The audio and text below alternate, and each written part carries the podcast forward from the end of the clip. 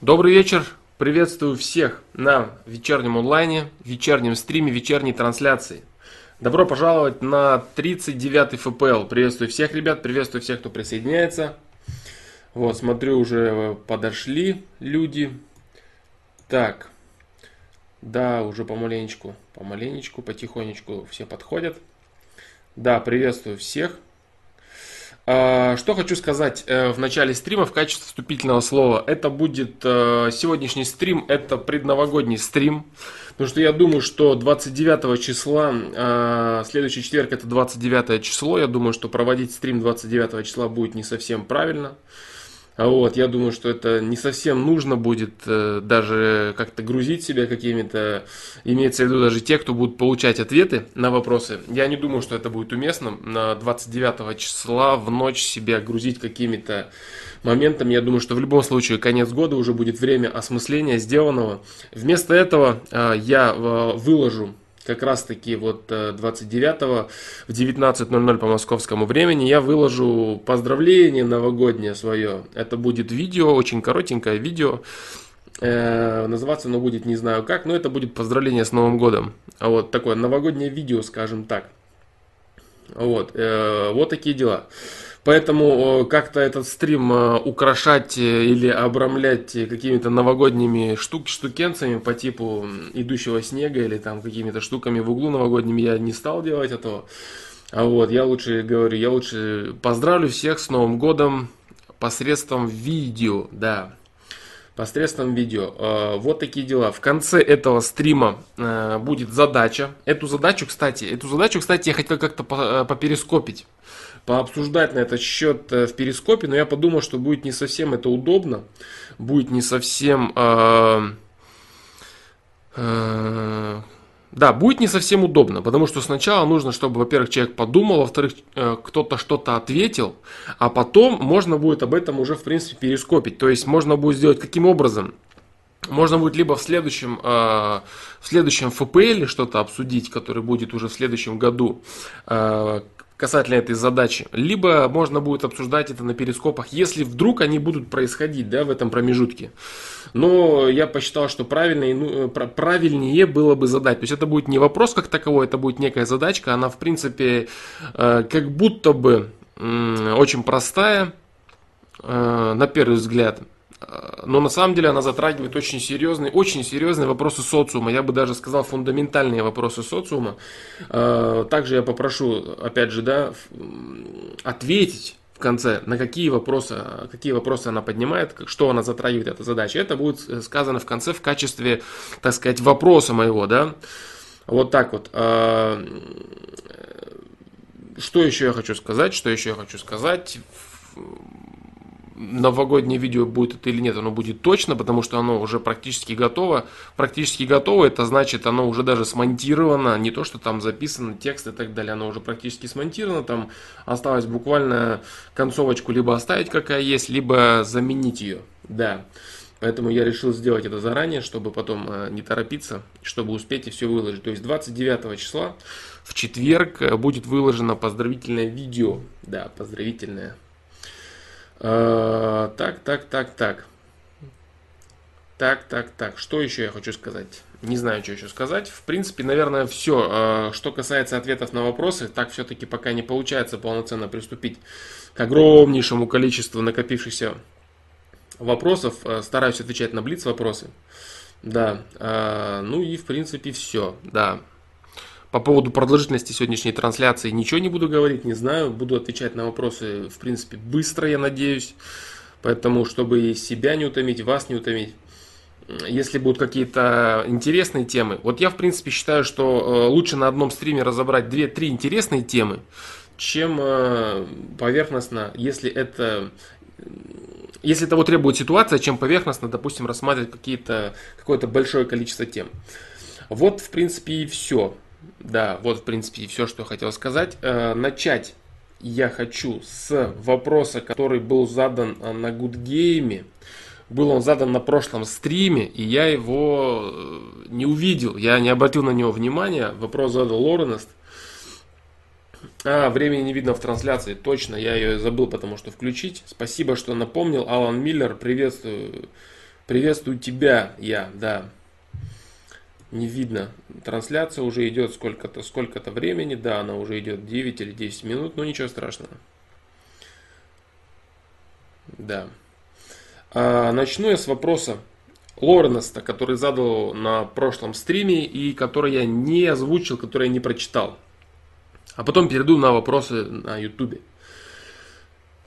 Учусь, учусь я на математика с лучшими профессорами в своей сфере. И в общем движение идет херово. Третий курс учился плохо, сейчас реально получается. Но мат-базис потерян. Но все же, думая о будущем, хочу уйти в исследовательскую деятельность. Многие говорят финансы, но мне лишь интересны исследования в финансах.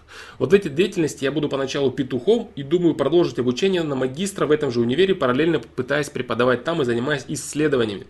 Нужно ли смотреть на деньги, ибо поначалу зарплата мизерная, и тем более, если базис потерян, то восстанавливать сложно. С другой стороны, советовал препод идти в науку, так как есть научная мысль. К тому же скоро семья наверняка будет, и батя говорит финансы идти. Вот так вот. А, что касается этого вопроса. Здесь, как и в принципе в большинстве в большинстве озвучиваемых вопросов касательно выбора жизненного пути того или иного аспекта, вот будь то профессия, или это отношения, а, или это любое взаимодействие с людьми, здесь есть очень важный момент. Я, в принципе, собирался делать видео на этот счет, но я не знаю, когда оно появится и появится оно или нет. Я не думаю, что, в принципе, это будет противоречить даже а, появлению видео.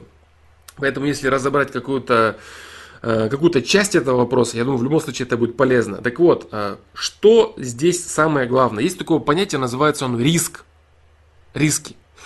И многие люди, они в принципе недооценивают э, наличие риска как такового в своей жизни, вообще во всех сферах. И человек, когда становится взрослым, он старается слегка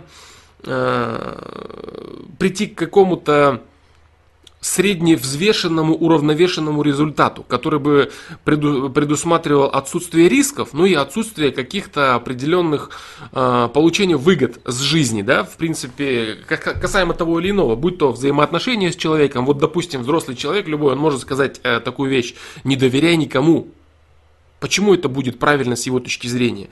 Это будет правильно с его точки зрения, потому что э, доверять людям опасно, потому что они могут предать, они могут манипулировать, они могут использовать, ты можешь чего-то не распознать, не понять. То есть, в принципе, с точки зрения логики и разума, безопаснее всего это именно не доверять человеку. Правильно? То есть, с точки зрения логики и интеллекта, доверять другому человеку это, э, это ненужное занятие. Но с другой стороны, если человек не доверяет никому, не доверяет другим людям, он, в принципе, не имеет возможности по-настоящему сблизиться с другим человеком. Он не имеет возможности ощутить дружбу, он не имеет возможности ощутить любовь, действительную любовь, действительное уважение, действительную привязанность к человеку и стремление делать счастливым этого человека. То есть человек, который, э, скажем так, стал взрослым, э, он опасается огромного количества вещей, и он осознанно отказывается приобретать определенные положительные блага в своей жизни – для того, чтобы не рисковать излишне, для того, чтобы не нести убытки. То есть он себе говорит, хорошо, я в принципе согласен, что у меня может теоретически не быть вот этого, вот этого, вот этого, но я согласен на это, лишь бы у меня не было вот этих, вот этих, вот этих убытков и потерь в жизни. Вот. А, поэтому вот эти всевозможные советы, которые а, Лоренест говорит, что ему говорит папа то, что нужно идти в финансы, они с одной стороны правильные, потому что они предполагают э, меньшее количество рисков, они, просчит, они предполагают наибольшую прогнозируемость жизни, наибольшую просчитываемость. Потому что гораздо проще э, уйти в финансы, зарабатывать определенное количество денег и не заморачиваться никакой там исследовательской научной деятельностью, чем на чего-то там надеяться и так далее. Э, но с другой стороны, вся жизнь человека – она на самом деле состоит из риска. Существует огромное количество нюансов, в которых человек осознанно идет на непросчитываемый риск. То есть вот это вот стремление постоянно оптимизировать свою жизнь, постоянно э, свести все к отсутствию риска, в итоге приведет человека к отсутствию получения любых положительных эмоций. То есть любое стремление сократить и минимизировать риски в своей жизни, оно в, э, обязательном порядке вытекает в минимизацию получаемых э, положительных аспектов. То есть, кто не рискует, тут не пьет шампанского, но, грубо говоря, это если вкратце сказать. Вот, э, это применимо ко всем областям жизни. Вот, допустим, взять любых миллиардеров-изобретателей IT-сферы, сферы информационных технологий. А, что они делали? Они имели возможность идти и работать на какую-то конкретную имеющуюся работу. Но вместо этого они занимались изобретением. То есть они пытались найти что-то новое. И совсем не факт был, когда они этим занимались, что они это реально сделают. То есть эти люди, они шли на непросчитываемый риск, и люди, которые, в принципе, являются не столь известными там какими-то миллиардерами по типу создателей э, Фейсбука, PayPal, WhatsApp и прочих. Вот. Есть люди, которые являются не столь яркими изобретателями, но они делали то же самое. И в принципе это касается любого бизнеса в том числе. То есть гораздо более э, безопасно пойти работать на какую-то работу с конкретным окладом, с конкретными условиями и так далее, чем пытаться открывать свой бизнес. Вот здесь то же самое. То есть человек идет изначально на непросчитываемый риск для того, чтобы в своей жизни поиметь то-то, то-то, то-то. Те же самые отношения. Вот если кто-то смотрел, а, ну, я думаю, что много кто смотрел фильм «Игры разума», когда Рассел Кроу, главный, от лица своего героя, разговаривал со своей будущей женой в ресторане или где они там сидели. Он говорил, как просчитать, э, получится у нас, не получится у нас, вот как, вот, что вот это вот, чтобы вот с математическим подходом. Вот, и она ему сказала, то, что она ему сказала. В общем, те, кто видели, они знают, о чем я говорю. Те, кто не видели, пусть посмотрят, не буду спойлерить. Вот, Поэтому риск это очень серьезный аспект, который нужно принимать. Естественно, э, заниматься тем, что э, тем лишь, что участвовать в бесконечном и постоянном чрезмерном риске – то есть риск, который предполагает, допустим, э, потерю всего, исключительно всего, и какой-то гипотетический очень маленький профит он обещает вместо этого, это, конечно, не очень правильно. Но если э, твои потери будут измеряться сокращением определенного, даже, допустим, жизненного уровня, что, кстати, вот э, как применимо к вопросу Лорнеста, это на самом деле не обязательно так. То есть человек, и как сейчас развивается наука, какие сейчас изменения структурные происходят и какие потенциальные, э, потенциальные изменения грядут в этом плане.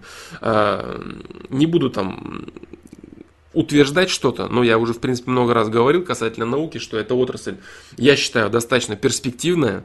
Вот, поэтому говорить о том, что если человек пойдет там фина, финансистом работать, э, он будет более успешный в финансовом плане, чем, допустим, э, человек, занимающий научной деятельностью, это сомнительный вопрос. Это сомнительное высказывание. Потому что, во-первых, как у него получится заниматься, если у него, он научного склада ума, у него есть научная мысль, как у него получится заниматься финансами вне науки, это непонятно и неизвестно. Поэтому говорить тут о том, что вот обязательно он он, если пойдет работать в банк, у него будет все нормально, а вот если он будет сидеть в лаборатории, у него бабла не будет, все будет плохо, это все неправда, это все непонятно на данный момент лично для него. Так вот, а, есть аспекты определенные в жизни, в которых ни в коем случае нельзя отказываться от непросчитываемого, от непросчитываемого риска. Если человек это делает, он обрекает себя на отвратительное существование. Вот такие дела. Ни в коем случае не призываю, еще раз повторюсь, бесконечно рисковать, необдуманно совершая глупые поступки, противоречащие логике. Но есть вещи, касаемо, например, открытия бизнеса, того или иного, а, поиск партнера, доверие между друзьями, выбор профессии, когда человек идет в творческие профессии, когда человек идет туда, куда ему хочется, когда он идет туда, куда может быть невыгодно звучит и так далее. Но в итоге человек делает ставку, и, он, и в итоге эта ставка срабатывает, и человек имеет счастье. А если человек э, идет по какому-то э, наименее опасному пути, логически просчитанному пути, то он может прийти непонятно куда и жалеть всю жизнь, что вот надо было попробовать мне, что бы получилось и так далее. Поэтому, Лорнест, если действительно э, тебе это интересно, если ты э, обладаешь э, научной мыслью, как сказал твой преподаватель, научная мысль есть, я считаю, что тебе нужно попробовать твое направление. как бы сейчас окружающее информационное пространство не призывало к выбору а, в обязательном порядке наименьшего риска и какого-то там блага, чего-то, чего-то, но а, становиться тупо вот в это стоило без своего желания, это неправильно. Нужно в любом случае себя реализовывать тем человеком, который, э, да, тем человеком, который обладает конкретными переменными. Не человек в целом какой-то, а человек лично ты сам, который ищет свое раскрытие, свое собственное развитие. Так вот, я бы тебе рекомендовал все-таки попробовать себя в той отрасли, в которой у тебя предрасположено твое нутро. То есть это конкретно научная отрасль. Вот такой вот ответ. А, вот такой вот ответ. И я считаю, что это, это такая сторона вопроса. Вот а, Расул Куатов пишет, спасибо, Флом, очень интересная грань вопроса. Да, вот как раз таки именно грань я хотел сказать. А, вот это та самая грань, на которую мало кто смотрит. Люди обычно вот это понятие риск, они обычно его связывают с чем-то нежелательным и опасным. Риск это вот обязательно, ой, это плохо. А риск не, не надо сразу. Вот нет, не хочется, риск, риск. Это абсолютно нормальное, непросчитываемое обстоятельство. Оно, конечно, непросчитываемое логикой. Есть, если мы начнем сейчас говорить о каких-то высших материях, то такого понятия, как риск, в принципе не существует, потому что существует только причинно-следственная связь. Вот, но эту тему я не хочу касаться. Этой, этой темы я не хочу касаться в рамках вопроса логического обычного риска, непросчитываемого. Вот такие дела. Э, я думаю, что... Я думаю, что... Да.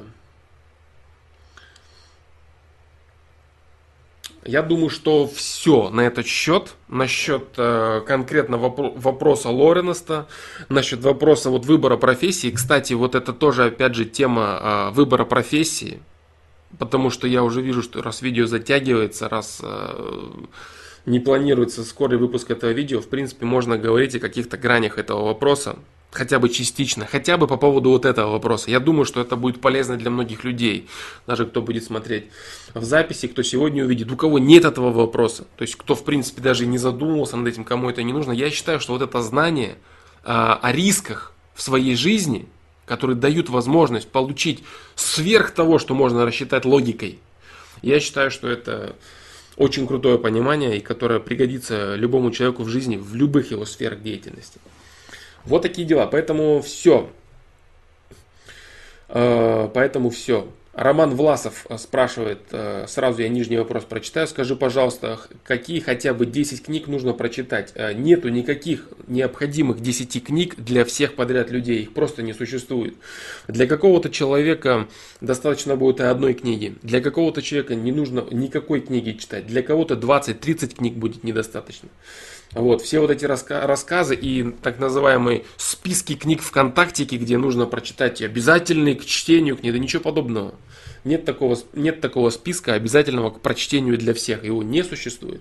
Да, вот все, что я хочу сказать. Поэтому обязательные прочтение книг это, это неправда.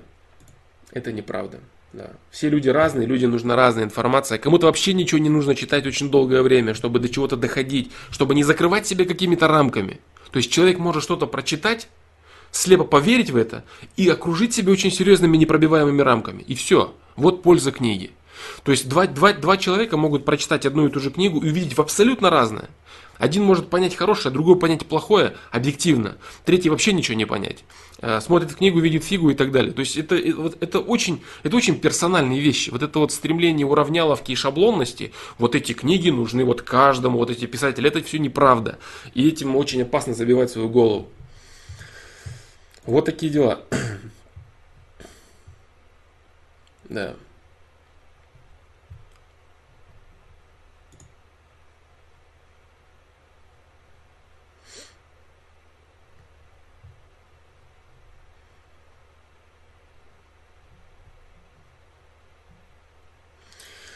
Так, так, так, так.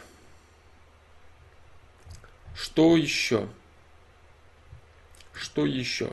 А, все, я перейду, наверное, к верху чата и буду параллельно потихонечку читать чат и отвечать на вопросы. Green Trio есть эти списки с книгами или фильмами. Да, да, да, вот эти вот списки, которые обязательны для всех, это стоит ли елка. Да, я прочитал эти оба вопроса, я отвечу, отвечу на них... Э, я отвечу на них э, по мере чтения чата. Да, все, я перейду к верху чата. Петр Норин э, спрашивает, как относишься к закону об оскорблении чувств верующих? Э, я считаю, что этот закон, он с одной стороны правильный, с другой стороны он ограничивает свободу слова. И, его, и так как его можно трактовать по-всякому, э, можно ограничивать э, свободу выражения слова людей, которые не относят себя к той или иной конфессии. Поэтому это двоякий вопрос. И что в итоге я хочу сказать на этот счет? Заканчивать ответ тем, что это двоякий вопрос, это, наверное, не совсем будет правильно. Э, я считаю, что это неправильно. Да. Я считаю, что это неправильно. Я считаю, что должны быть э, оскорбления в рамках законодательства уместного для всех. Допустим, это, это законы э, кодексов Российской Федерации, которые предполагают те или иные оскорбления э, граждан друг другом. Вот и все верующих, неверующих, то есть обособлять определенную группу людей над другой группой, которая имеет какие-то привилегии, неприкосновенные для других людей, я считаю это не совсем правильно. Вот так. Именно потому, если бы этот закон работал корректно и правильно, было бы в порядке. Но именно так, как э, общество является нравственно тем обществом, которым оно является в данный момент, этот закон, я считаю, не совсем правильный. Да. Вот так. Дальше. Данила Дундрон, здравствуй. Попробуй, пожалуйста, объяснить про плюс и минус э, на положительную и отрицательную энергию, вырабатываемую человеком. Что это, почему это так, зачем это? Попробуй, пожалуйста, объяснить про плюс и минус энергию. А, я, в принципе, Данила Дундрон, я, в принципе, достаточно часто касаюсь этого вопроса. В принципе, почти всегда плюс и минус. Это энергия положительная, плюс энергия созидания, это энергия создающая. Если сказать как есть, без объяснения, это будет звучать очень глупо, но это так и есть. Э, энергия любви, так называемый, плюс энергия э, созидания, создающая любовь, создающая материю, а энергия минус это энергия создающая, если по-научному говорить, э, скажем так,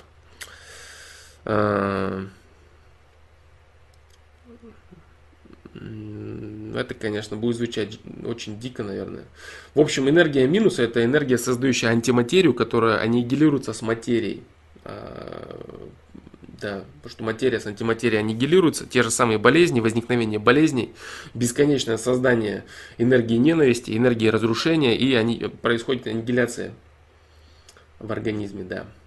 Я говорю, будет звучать это как дичь, поэтому я не хочу касаться этой темы, в особенности как-то в этом углубляться, потому что на данный момент отсутствуют какие-то внятные доказательства того, что я буду говорить, э, какие-то исследования. Вот, поэтому просто я ограничусь так, что э, это вот так вот, это любовь и ненависть. Да, Данила Дундронт э, отвечает, зная про любовь, ненависть, но что за материя такая? А что это конкретно за материя? Субквантовая материя, какая это именно материя, я не знаю, что это, что это определенное. Это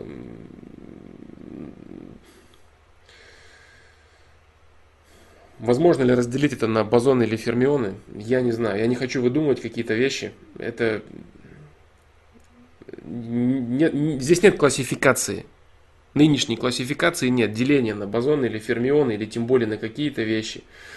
Вот, а, обозначить, что именно это, какого класса эта материя, это нереально. На данный момент я не знаю, как это назвать, обозвать. Таких слов, таких слов я не знаю, в общем. Да. Вот так вот. Больше мне сказать нечего. То есть больше того, что я говорю, э, больше того, что я говорю, мне сказать нечего. Э, я считаю, что, в принципе, этот вопрос, он как-то продолжает то, что я сейчас говорю. Э, Лишар Тимиров спрашивает, э, поэтому я отвечу на этот вопрос сразу. По твоему мнению, теория относительности и квантовая физика уживаются вместе? Нет, по моему мнению, они не уживаются вместе, потому что в квантовой физике огромное количество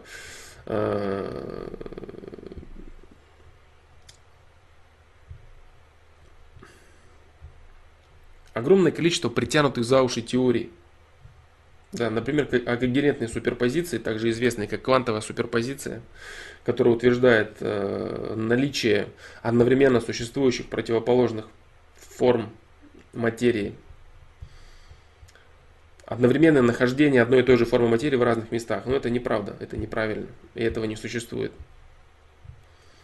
Вот такое вот голословное утверждение. Ну и, так, и много вещей существует, которые никаким образом не согласуются квантовая физика, она очень сырая на данный момент.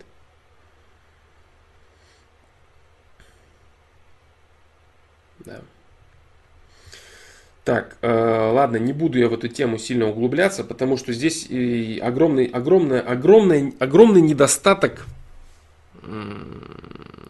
материальной базы, на которую можно ссылаться для того, чтобы оперировать какими-то данными. Вот так. Поэтому, поэтому не хочется.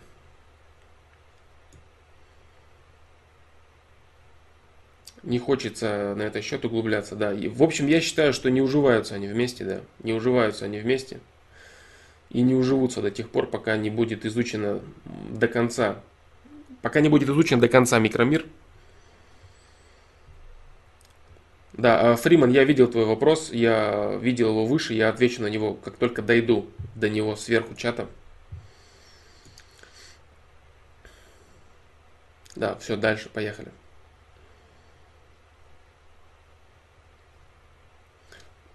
Танкист Николай, Расул Куатов, приветствую всех, ребята, да, так. Так, так, так. Даниил Дундрон, моя воля, мое сознание самого себя находится в мозгу или в душе. То есть, когда умрет тело, умру я или же нет. А сознание самого себя находится в мозгу, да. То есть душа, та самая душа, которая перерабатывает окружающий, ответные реакции окружающего мира, она просто посылает определенные импульсы в мозг, который и усваивает всю эту информацию. Да. Твое сознание самого себя находится в мозгу, да. когда умрет тело, умру я или же нет. Э, ты о чем здесь говоришь? Если, если ты говоришь, а присутствует, не присутствует, пере... Так. Нет, эту тему не надо сейчас затевать.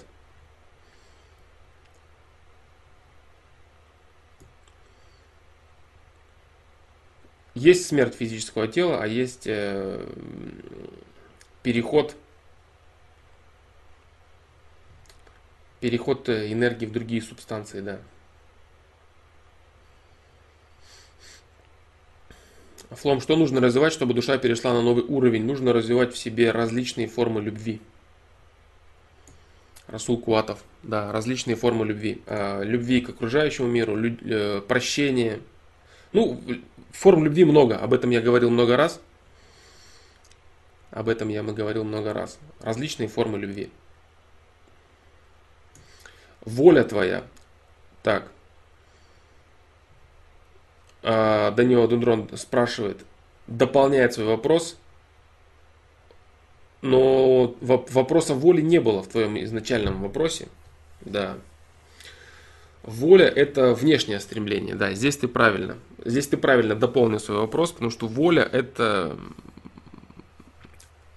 внешнее от мозга имеется в виду. Да?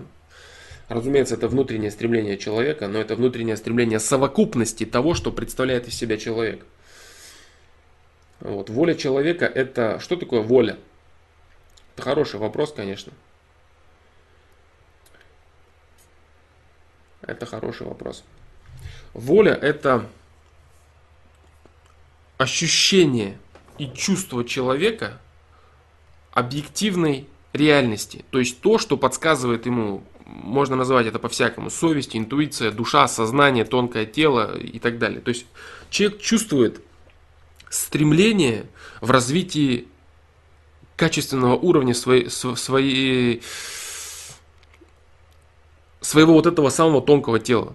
То есть человек чувствует э, вот это вот бесконечное стремление, э, внутреннее, э, неосознанное даже мозгом, а просто внутреннее стремление, внутреннее, внутреннюю необходимость к развитию, к росту. Он чувствует свое истинное предназначение. И вот эта вот воля, она подталкивает человека для развития. И в зависимости от того, как человек способен услышать это так называемый внутренний голос, реализовать свою волю, настолько он э, и занимается самосовершенствованием, имеется в виду не только там каким-то там спортом и так далее, самосовершенствованием совокупности личности, то есть всех своих э, аспектов.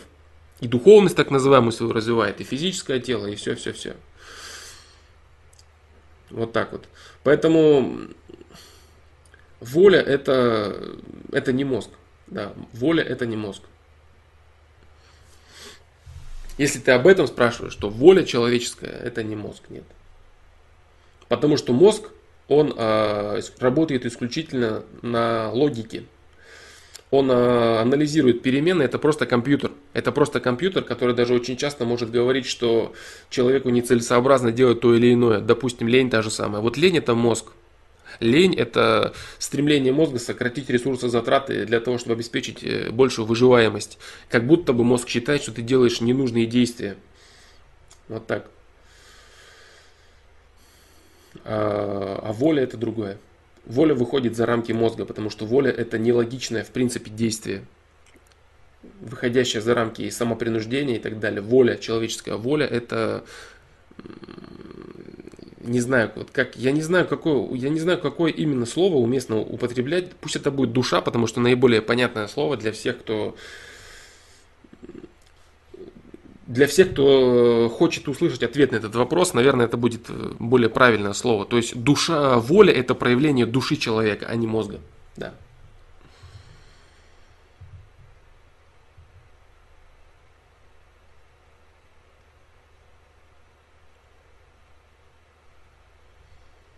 А то, что делает выборы, ты это компьютер, это мозг, да. То есть в итоге то, что делает выбор мозгом своим собственным, это компьютер, да, это твой мозг, который должен слушать твое сознание, да.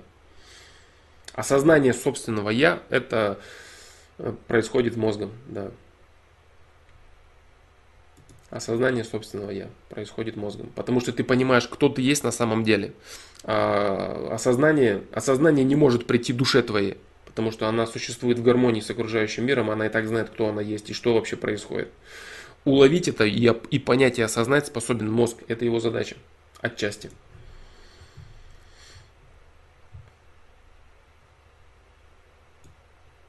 Э, Егор Алексеев, э, вопрос, я думаю, что в догонку в принципе будет. А самосовершенствование как-то влияет на твою реинкарнацию? Ну, естественно. То есть задача человека и заключается в том, чтобы самосовершенствоваться. Но а, нужно понимать, да, что человек это совокупность. Всегда я вот не забываю это утверждать. Человек это совокупность. Не нужно считать, что если ты с утра до вечера занимаешься спортом и больше ничем не занят, это вот самое лучшее самосовершенствование, которое только есть. Также не нужно считать, что как, нужно ударяться в какую-то другую крайность. Совокупность, совокупность.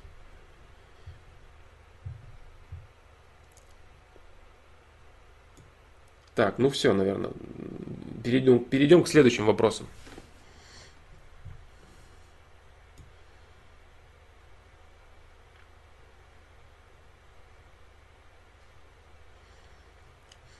Мозг один раз живет, да, Данила Денронд. Твой лично мозг этой нынешней жизни заживет один раз, да. Естественно же.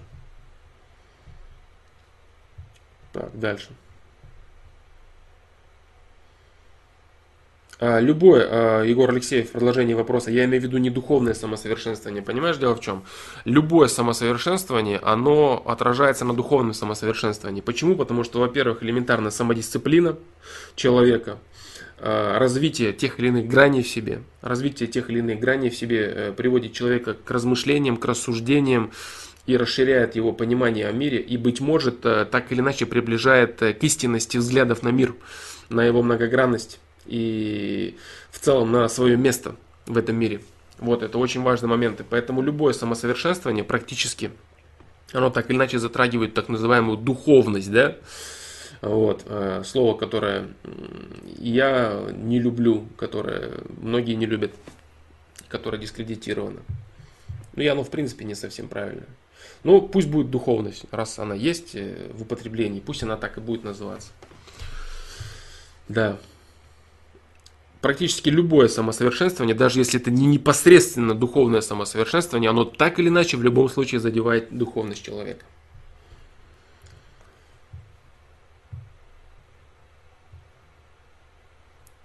То есть в другой реинкарнации ты будешь уже не ты. А, нет, э, ты будешь ты. Твой компьютер будет другой. Ты просто представь вот что, что у тебя есть iCloud. А, да, у тебя есть iCloud, и ты купил новый телефон. И в iCloud все загружается. Вот. Но а, все это именно понимание происходящего. То есть это не непосредственно память о том, что происходило. То есть это не фотографии. Представь, что фотографий там нет.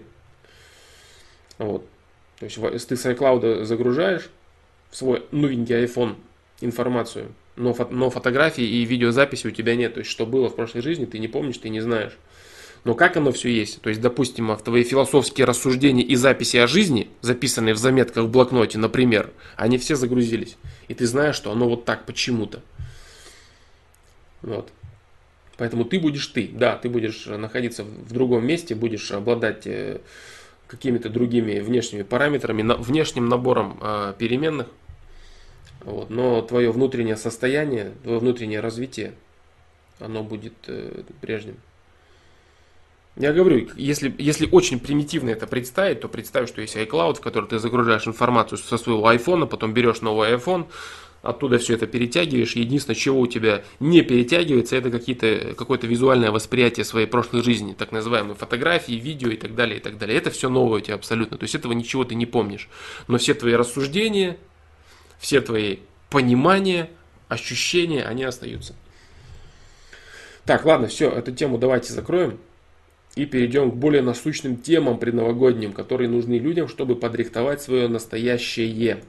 Я понимаю, что э, эта тема, конечно же, она на самом деле всегда является фундаментальной. И если подрихтовать то, о чем я сейчас говорю, действительно это глубоко понять, то это очень хорошо, положительным образом скажется на всех аспектах жизни. Будь то работа, деятельность, э, личностный рост, взаимоотношения с близкими людьми, по самопостроению, все что угодно. То есть вот это вот миро, вопрос миропонимания, это, конечно, фундамент. Но я говорю, было сказано много раз об этом, много слов. Наверное, да и уже сейчас сказано достаточно таки неплохо, в принципе. Да, поэтому так. А, Дмитрий Пирог, я постараюсь ответить всем, кому смогу. Я просто дойду до чата. Почему я на некоторые вопросы отвечаю сразу? Потому что я считаю, что они являются продолжением того, что я говорю в данный момент. Да. А если этот вопрос э, не предполагает, не подразумевает продолжение того, о чем говорится в данный момент, я дойду до него впоследствии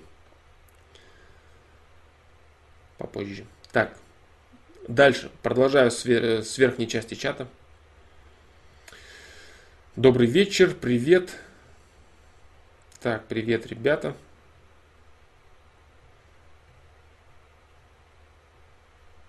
Так, так, так, так.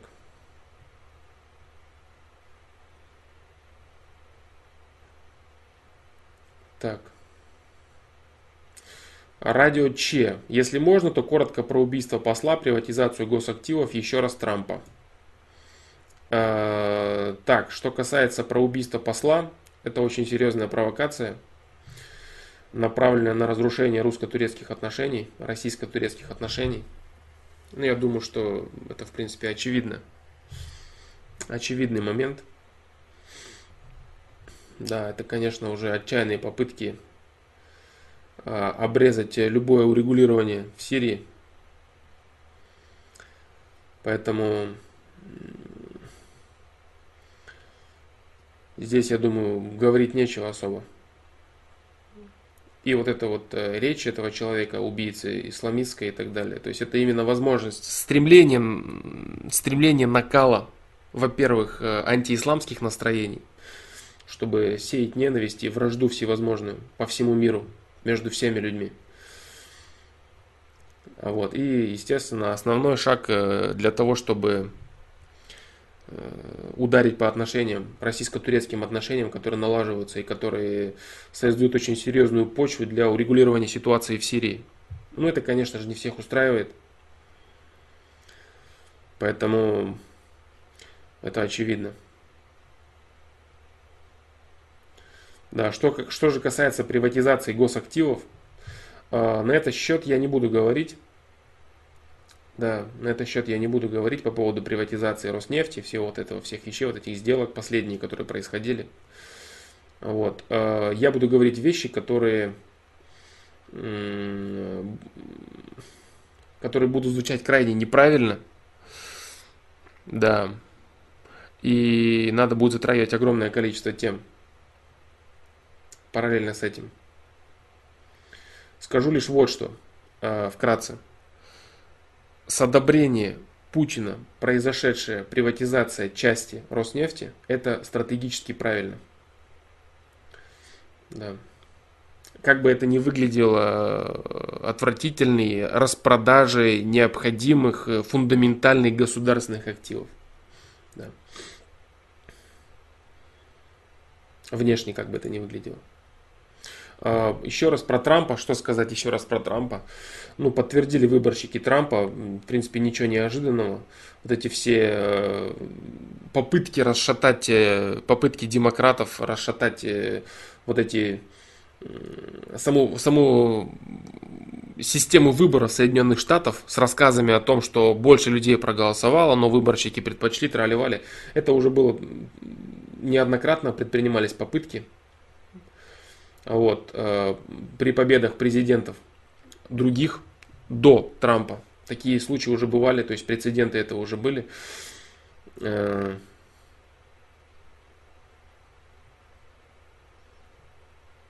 так.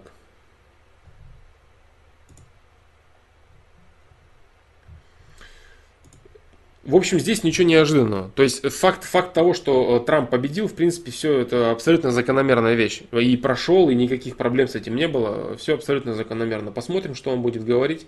Его некоторые вещи про э, ситуацию в мире, некоторые, некоторые высказывания, в принципе, подтверждают его позицию, пока, допустим, высказывания там про терроризм и прочее. Ну, посмотрим по действиям. То есть это можно будет что-то говорить, анализировать э, ближе к февралю, к марту. Да, потому что посмотрим, что происходит. Конечно, команду он набирает такую необычную, мягко скажем. Его назначение, так сказать, официальное, ничего тут удивительного нет. Все в порядке здесь. Так. Э, в продолжении, в продолжении вопроса Алан Миллера, вообще что лучше для нашей страны, приватизация или национализация предприятий? А, так. Так, сейчас, секунду, что-то чат потупливает, все нормально.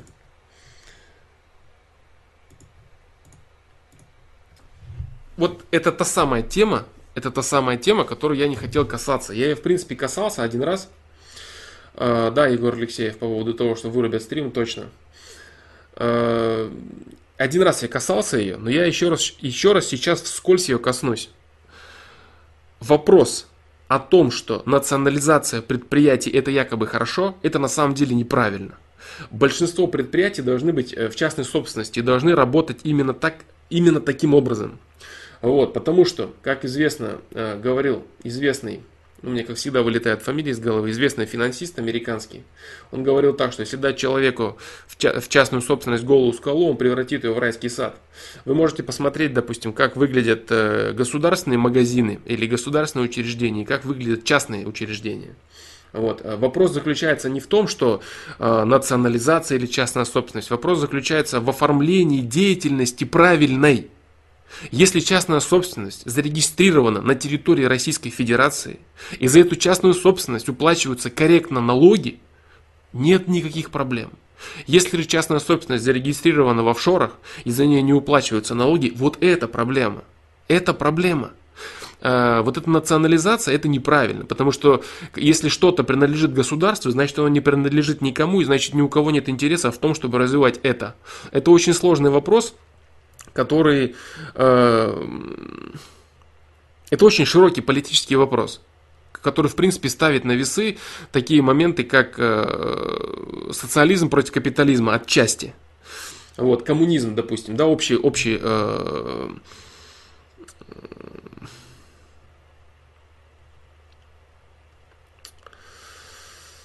Так, так, так, так.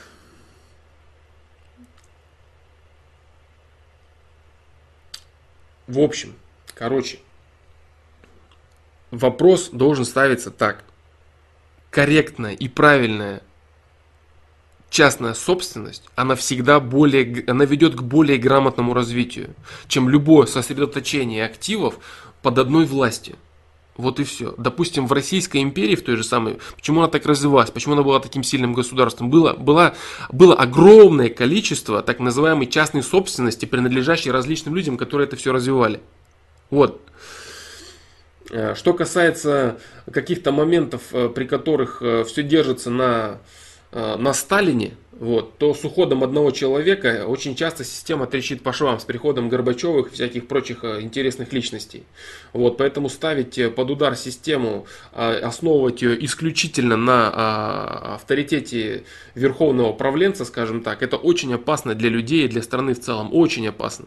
Если, например, представить, что э, Почему в Советский Союз так просто вошли всевозможные американские предприятия? Потому что никто не отстаивал интересы.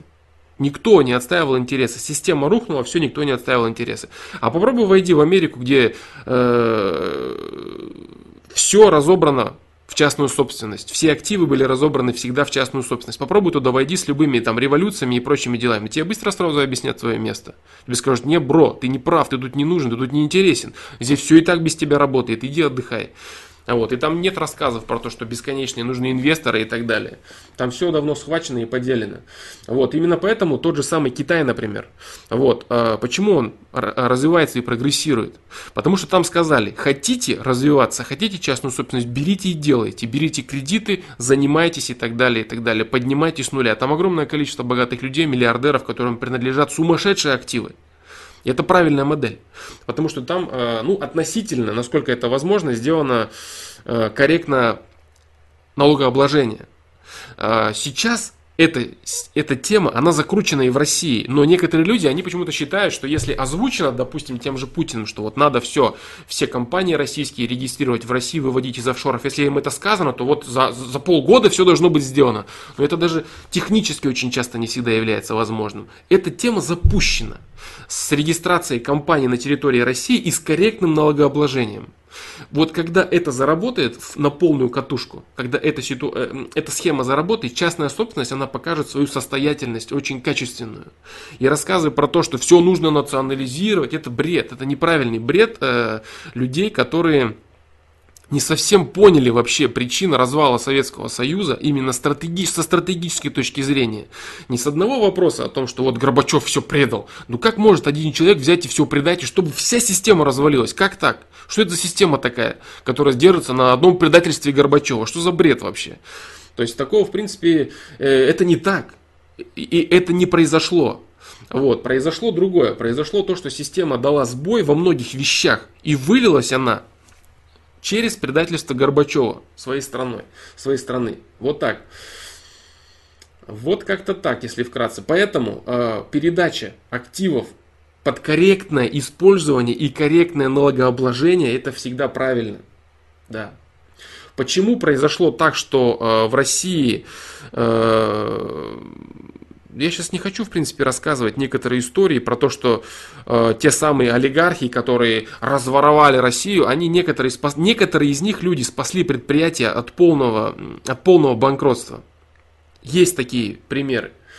Вот. Но это не популярная очень тема, так как э, у всех начинает полыхать и рассказывать, и они начинают про то, что все украли, все разворовали, у них миллиарды и так далее. У них миллиарды, потому что не было власти, абсолютно никакой, абсолютно ничего не было, ничего не происходило, и каждый брал все, что мог.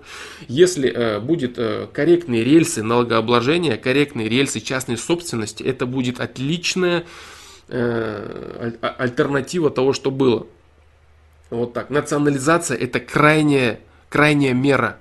Крайняя мера, когда э, государство является, так сказать, государством на последнем издыхании – когда с внешними силами ты не можешь справиться, ты не можешь контролировать внешний поток денег, как вот, допустим, в Венесуэле, например, в которой нужно действительно заниматься национализацией, потому что там только так это все можно удержать, иначе все это растащат, разворуют.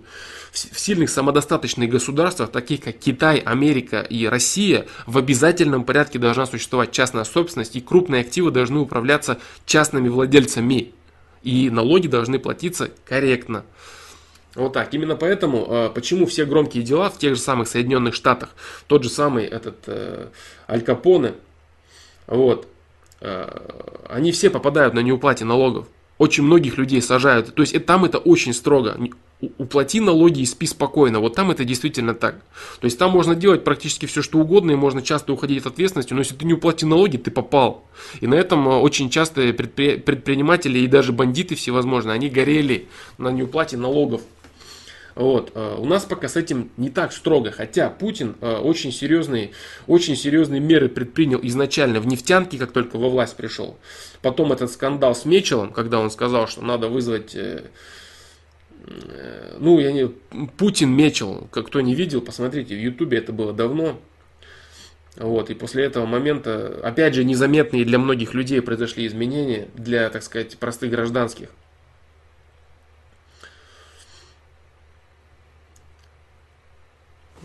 Вот такие дела. Так, там походу какой-то диалог идет, да?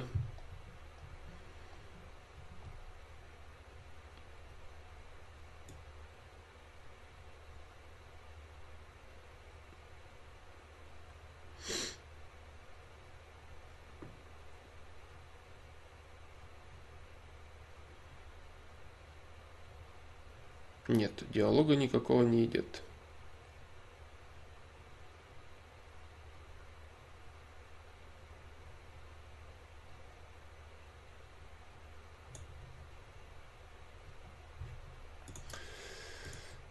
Так.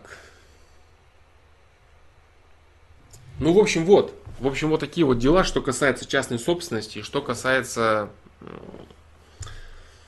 Да.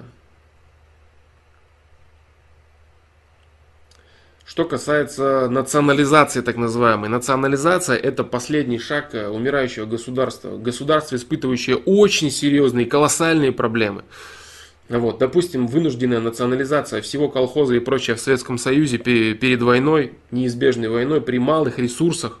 То есть это очень отчаянные меры сосредотачивать полную всю власть в одних руках, в руках государства, которое базируется на непосредственном э, самодержце. Это очень отчаянное э, и неправильное, ну как неправильное, неправильное для э, развития э,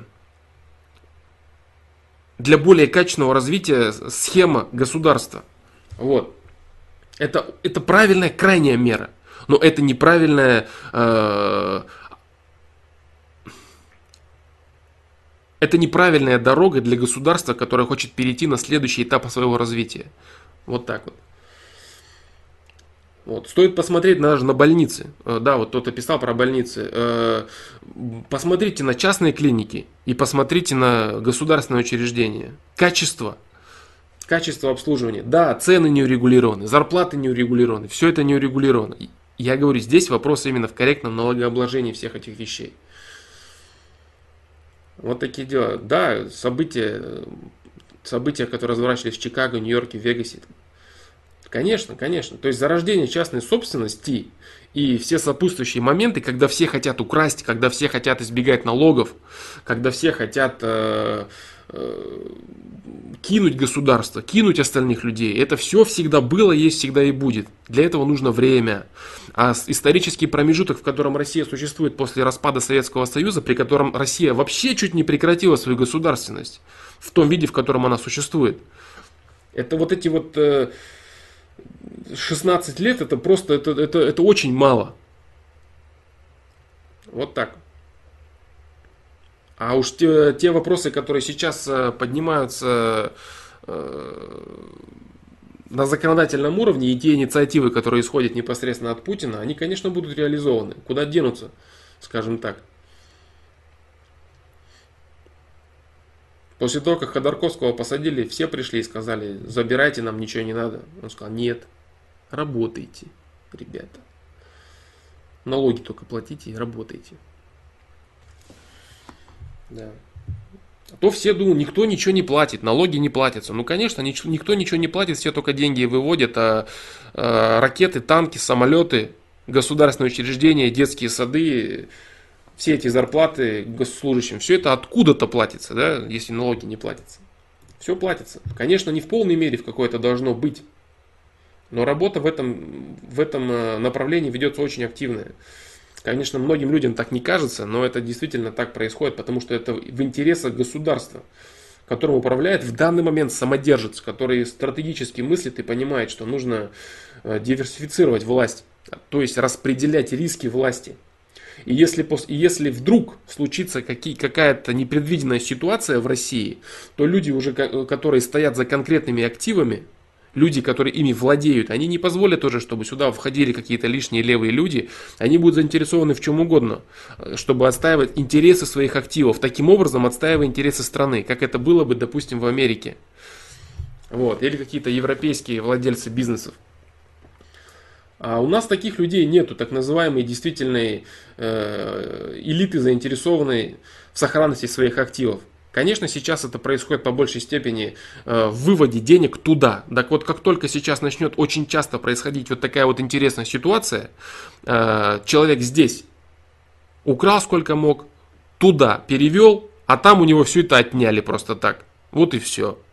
Вот, как только это будет все чаще и чаще повторяться, и люди будут понимать, что так, Наворовать здесь – это хорошо, вывести туда – это плохо. Так, но если наворовать здесь – это хорошо, то значит на эти деньги надо что-то делать здесь. И человек начинает расстраивать свою собственную так называемую мини-империю в государстве которую начинает защищать, за которую начинает платить налоги, за, который, за интересы которой начинает выступать. Вот в чем дело. Вот. И тогда это будет правильно. То есть, как только им сейчас всем по рукам надают на Западе, замораживая счета, забирая деньги э, и, и посылая их от офшоров, и это всюду. Вот так. Э, это время. На все это нужно время. Вот. Но э, направление, стратегическое направление государственности правильное. Поэтому я не люблю говорить всевозможные вот эти вот вещи, которые, вот этот вот этот ура-патриотизм дебильный, который царит э, в пабликах и так далее, национализация там, люди вообще не понимают, что это значит. Они вообще не понимают, что значит сосредоточить какой-то крупный актив в руках государства, к которому, к кормушке которого в данный момент присосались огромное количество людей. Да это просто растащут и превратят в банкрот. Вот и все, что будет происходить. Вот. А так человек конкретный, тем более у Путина, как бы, э, те, кто работает на ключевых должностях, они отвечают за то, что делают. Они реально несут ответственность за то, что делают. То есть они зарабатывают большие деньги, но они отвечают за то, что делают. И они делают это. Вот так. Вот если вкратце, хотя на самом деле получилось совсем даже не вкратце. Вот что касается частной собственности или национализация. Национализация это э, крайний случай в экстренной критической ситуации для государства, которое не может собраться нормально, которое разваливается и которое исчезает, или которое стоит под угрозой э, войны, при том, что оно изначально в, э, в менее качественных условиях. То есть внешний, внешний агрессор, он более развит и более готов, чем ты. Это очень серьезная критическая мера национализации. Да. Частная собственность – это правильно. Посмотрите, как выглядят э, частные учреждения – частные, я не знаю, ну самые мелкие даже вещи, там какой-нибудь хлебозавод или заводик э, маленький, фармацевтика любая, э, любые бизнес-центры частные, все, что частное, как оно выглядит, как оно работает и как люди за этим следят, как выглядит, э, допустим, никому не принадлежащее государственное какое-нибудь учреждение, его двор, его газоны, и как выглядят частные, частная собственность такого же класса. Что это вообще такое, такого же порядка? Как, какая разница вообще? Вот так. Налоги собирают не с шишек с офшорами, а с мелких и средних предпринимателей, которые разоряются, Сань. Я же сказал только что об этом. Я сказал об этом, те, у которых есть огромные деньги. Э, делиться ими это всегда очень сложно. Это серьезная систематическая работа, которая ведется. И это действительно так.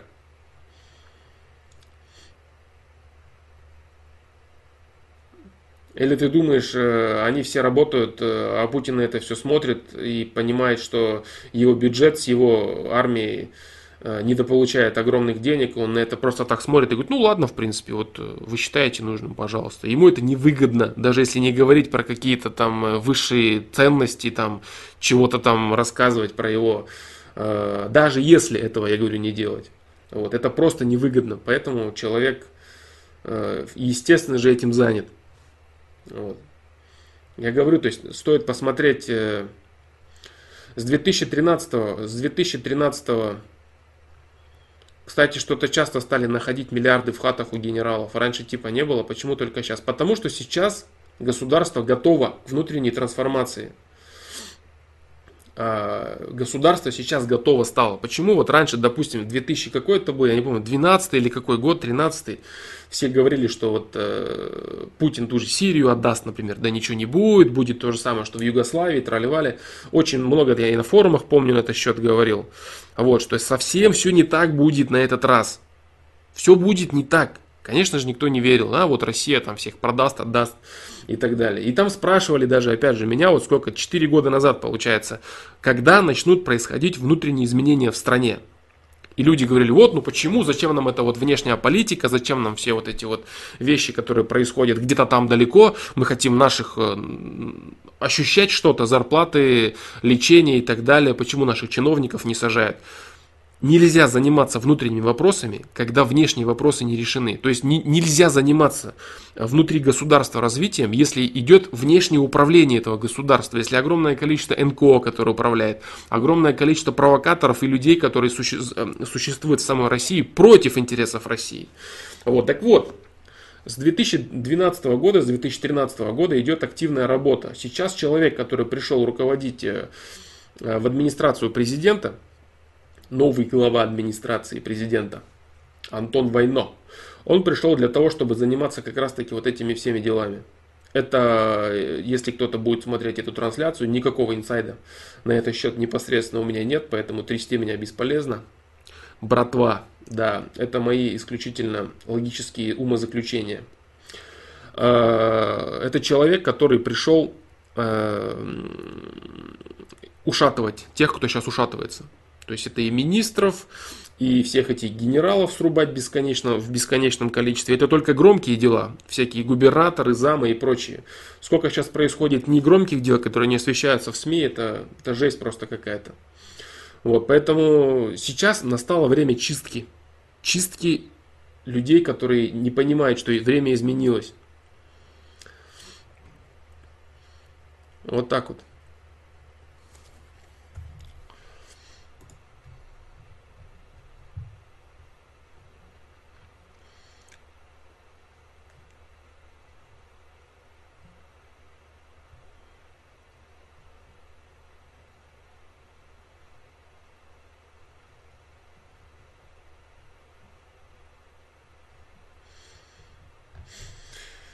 Вот, вот в принципе все, да. Опять очень часто получается, что мы уходим в политику, мы начинаем говорить об одном, э, все перетекает в другое. Но, ну, в принципе, я говорю, это полезная тема, это полезная тема, это вообще правильное понимание того, что происходит. То есть человек должен стремиться быть хозяином, хозяином своей жизни. Он должен быть хозяином своей жизни во всех аспектах. То есть, если это мужчина, он должен быть хозяином своего жилища, своей работы, своих дел, самого себя, своей самодисциплины. Все это вытекает в некую частную собственность на государственном уровне. А если человек постоянно живет... Э, э, ни за что не отвечающий, ему все кто-то постоянно чего-то там дает, это, соответственно, вытекает совершенно э, в некачественную картину, скажем так, которая дает отвратительные результаты для всех со временем. Вот и все. Поэтому я говорю, здесь э, это, это, это такой очень, очень, очень серьезный стратегический вопрос, которые сложно понять. Вот ты можешь выйти со своего подъезда, ощутить у себя в кармане недостаток денег, и у тебя начнет бомбить, да, ты начнешь рассказывать, что что-то тебе не хватает. Но если посмотреть на это стратегически, в исторических масштабах, то в принципе все идет нормально. Вот, и прошло еще не так много времени для тех процессов, которые люди требуют вот, буквально за несколько лет, буквально за последние порядка пяти лет, всего лишь за пять лет, Россия становится практически снова лидером, возвращает свои позиции на геополитической арене, ставит в стойло очень серьезных своих оппонентов и заставляет считаться своими интересами. Вроде бы как бы это мелочи, на самом деле это очень серьезно. Именно поэтому, благодаря этому, на данный момент можно заняться и генералами, и губернаторами, и прочими-прочими дяденьками, которые путают порядок нынешний с порядком предыдущим, который был до 2010 до 2012 года. Да. Все вот эти видео на тему в Олимпиаде украли, там, до этого, то, что был Мечел, это все была подготовка. Это все была подготовка, да.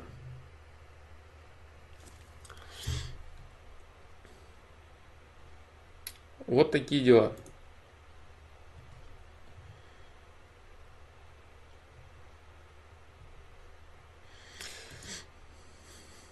Да, ну Петр Норин, я примерно твой, судя по твоим вопросам, которые ты задаешь на стриме, я твое мнение примерно знаю, поэтому ты можешь э, его не высказывать.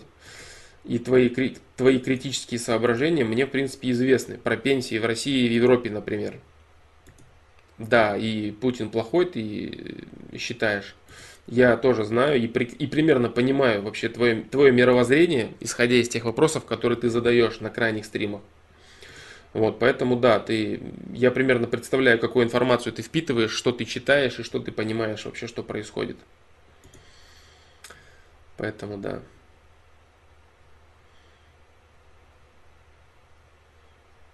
Да, я знаю, сколько пенсий в России сколько пенсий в Европе. Я знаю, что сейчас происходит в Европе и что сейчас вообще происходит с жителями Европы. Нет, должны быть все, пусть люди высказывают свое мнение, как бы, да, для этого и обсуждения существуют, не для того, чтобы в одного вещать и говорить какую-то одну точку зрения. Нет, пожалуйста, ты можешь говорить, выступать. Просто понимаешь ситуация в чем? Когда люди начинают сравнивать, допустим, какую-то колонию американскую, например, э, любую европейскую нынешнюю страну с самодостаточной страной, это не совсем правильно. Вот, э, это не совсем правильно. То есть сравнивать, допустим, э, ту же самую Швецию и Россию, это, это абсолютно неправильно. Вот, страна, которая не может себя защитить, и страна, которая диктует интересы, например, та же самая Германия, которую заполоняют э, мигрантами по желанию сторонней страны, допустим, Соединенных Штатов Америки, это один момент. И если речь вести о стратегическом планировании, то с точки зрения стратегии этим странам и недолго осталось, в принципе, существовать. Вот. Э, здесь нет никаких теорий заговора, ничего. Это просто обычное население, которое вымрет естественным способом, отдав жизненную, жизненное пространство для других народов. Вот и все. Понимаешь? То есть это никакой не теория заговора, не какой-то такой бред. Это просто люди, которые не могут сами себя защитить. И государство Россия, которое за, занимается всю свою историю, э, да, э, всю свою историю защиты своих, своей территории, это, конечно, другой вопрос. Да. Поэтому то, что определенный уровень жизни там есть сейчас в Европе для того, чтобы не поднимались волнения и под шумок происходило то, что происходит, это один вопрос. С другой стороны, там есть огромное количество очень верного опыта в Европе. Например, э, очень грамотные профсоюзы, э, профсоюзы, которые защищают э, рабочий класс. Это очень правильная практика, которая со временем просто обязана прийти в российскую действительность. Вот так. Э, вот это точно. Потому что, допустим, э, незащищенность э, рабочего класса в России – это очень серьезная проблема, и решить ее можно только с помощью действительных, не каких-то лоббистских не каких-то лоббистских организаций, а действительных профсоюзов, которые существуют в Европе. Они, естественно, тоже лоббистские, но они существуют э, все-таки в формате защиты прав, которые выводят и на бесконечные демонстрации и так далее, на протесты всякие. Вот такие дела. А, Ричик, спасибо большое тебе а, за твое поздравление, за твои слова. Спасибо, дружище. Вот, поэтому да, э, есть опыт, есть опыт крайне нужный, правильный у европейских стран, есть опыт крайне правильный у Америки, есть опыт крайне правильный у Китая. Но ни в коем случае не нужно равняться на кого-то одного и говоришь, ну вот надо нам как Россия совершенно другая страна. То есть есть три страны, которые нельзя сравнивать ни с другими странами, ни между собой. Это абсолютно разные страны. Есть Соединенные Штаты Америки, которые печатают фальшивые деньги, которые принимают во всем мире. Есть Россия, которая защищается со всех сторон от всех всю свою историю. Есть Китай, который занимается э, огромным количеством производства всего того, чего придумали вне Китая. Есть остальные страны.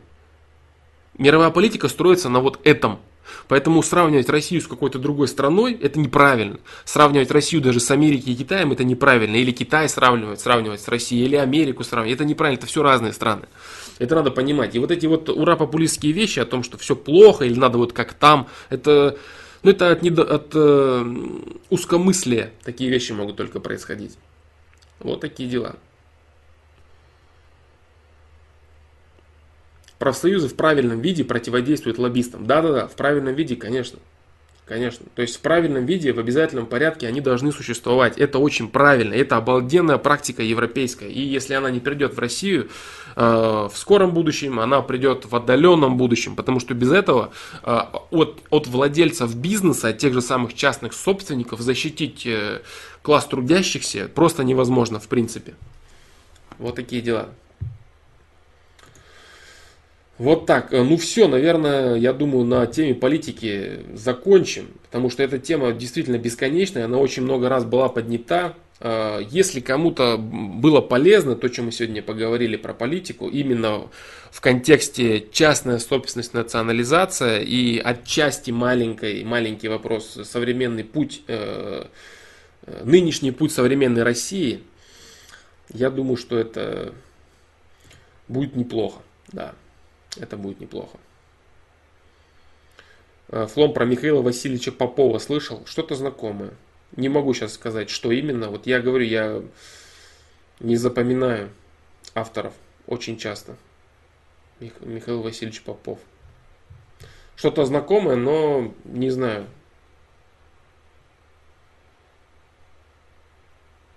Не знаю. Так, все, ладно. Ладно, продолжим. А, продолжим э, сверху чата. Поэтому вот, радио Че, вот такой вот твой вопрос получился совсем даже коротко. Коротко про убийство посла, приватизацию госактивов и еще раз Трампа. Да, вот я примерно знал, да, во что вытечет разговор про приватизацию госактивов и в какое количество тем, и снова в политику, стратегию, ну,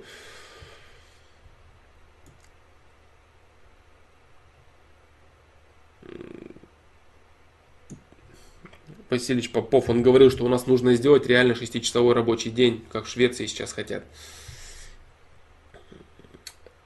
Рано это пока все делать, потому что это все не будет работать в полной мере. Да. Другие процессы слегка должны произойти. Другие процессы должны слегка произойти. Все эти популисты, которые сейчас пытаются изобразить эм, активную государственную деятельность и поддержку, это люди, которые просто тупо рвутся в власти и э, пестрят лозунгами. Да, короче, не буду я да, начинать снова в эту тему уходить. Все, э, на сегодня закрыли тему политики, по крайней мере, с этой стороны вопроса. Дальше. А то политическая тема, она очень сильно закрывает спектр других тем, перекрывает абсолютно по эмоциональному накалу, скажем так. Ну и она, конечно, бесконечная, да.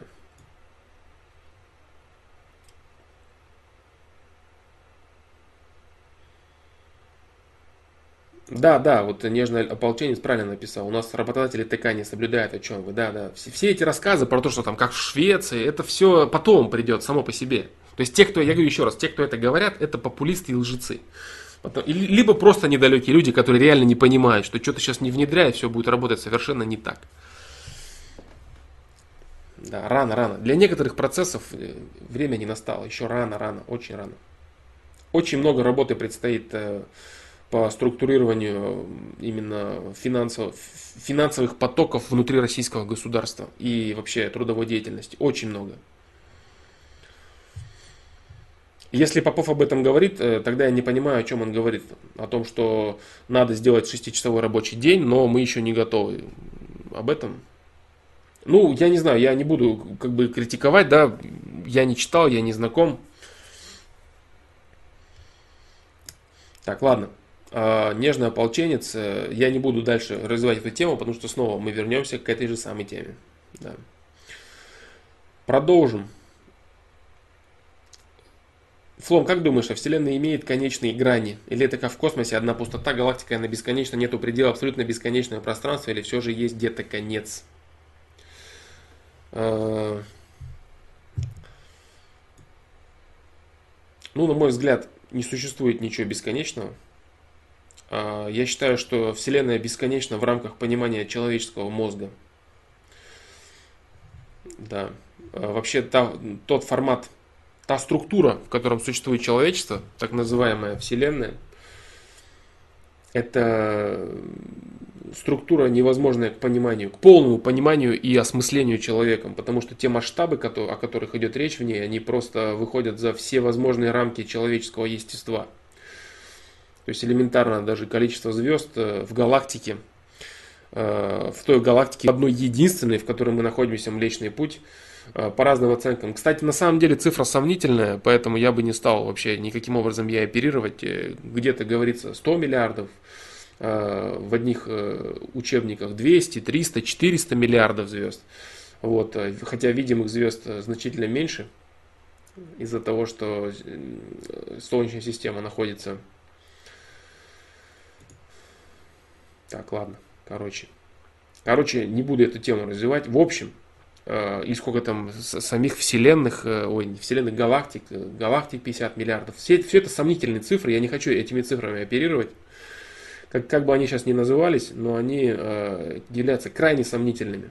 Потому что даже такие вещи, как расширение, скорость расширения Вселенной, которые являются определенными константами, на базе, на базе которых существуют различные теории, все это э, не точно, потому что, например, недавно с помощью, опять же, того же Хаббла было вычислено, помню, я даже говорил об этом, что Вселенная расширяется на 10% быстрее, чем было принято раньше. То есть это за какой короткий промежуток времени меняются константы.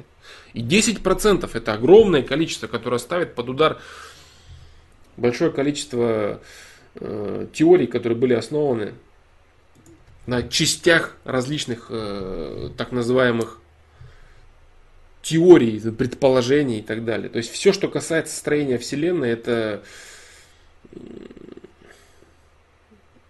ну, это пока, мягко скажем, очень, очень нежные теории, которые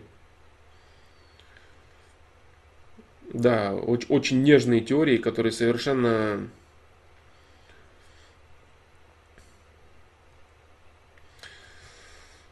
не жизнеспособны, мягко скажем.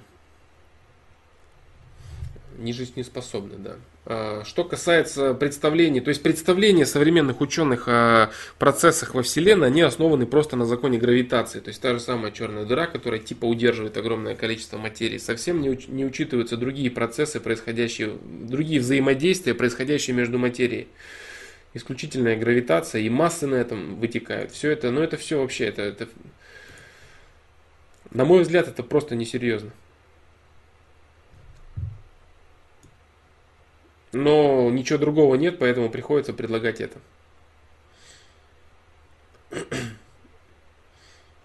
Имеет ли Вселенная конечные грани? Э, с точки зрения понимания человека, нет. Э, имеет ли грани эта структура в принципе как таковая? На мой взгляд, имеет.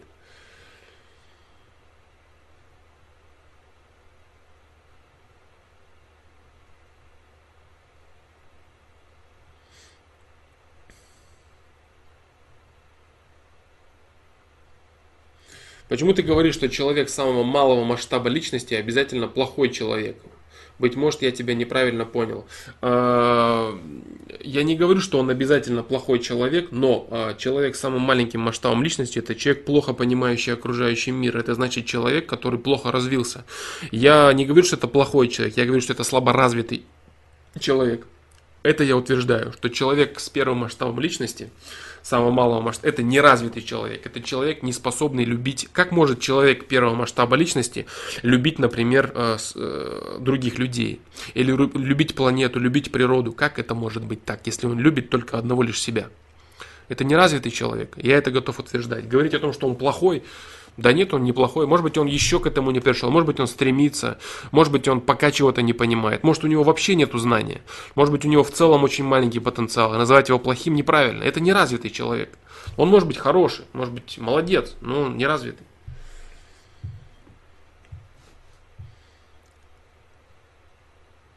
А как же люди, которые интроверты, зациклены на себе, но при этом добрые и думают о других? Человек, который зациклен на себе, он не может думать о других. Человек, который зациклен на себе, он постоянно думает только о себе. Он идет, идет по улице и думает, что все смотрят на него, все о нем думают. Он заходит куда-то, думает, все его начинают... Он думает только о, о собственном позиционировании. То есть человек, который зациклен на себе, он думает только о том, как его воспринимают окружающие. О какой любви к этим окружающим может идти речь, если он боится за свое позиционирование. Это неразвитый человек.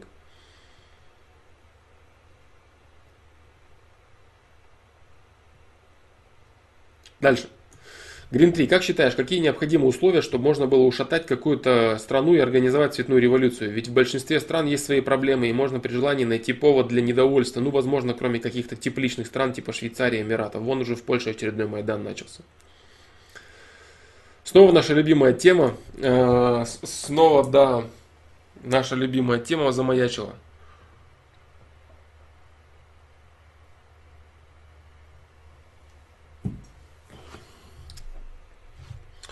Какие необходимы условия? Слабая власть и невозможность защитить себя от внешнего агрессора, от внешнего давления. То есть страна, которая не способна себя защитить. Всегда в ней можно устроить все, что угодно. Да. Да, да, я не буду как бы углубляться в эту тему, потому что мы только э, ее закончили. Но я скажу вкратце, да. Э, и это будет действительно вкратце на этот раз. Это не будет как всегда, вкратце о политике на час. Это будет реально вкратце, наверное. Э, слабая власть, неспособность себя защитить. Что еще? Так как в большинстве э, стран нынешних э, все базируется на каком-то сильном лидере и дружбе с сильными мира сего, то это, конечно же, все упирается в какого-то непосредственного одного управленца. Да один управленец, который создает жизнеспособность своей страны, в первую очередь выраженную в защите своих интересов. Все возможные вот эти альянсы, блоки, где европейцы потеряли свою способность защищаться от давления, от лобби интересов Соединенных Штатов, но это просто колонии. Это просто колонии. Те же самые переговоры, допустим, э,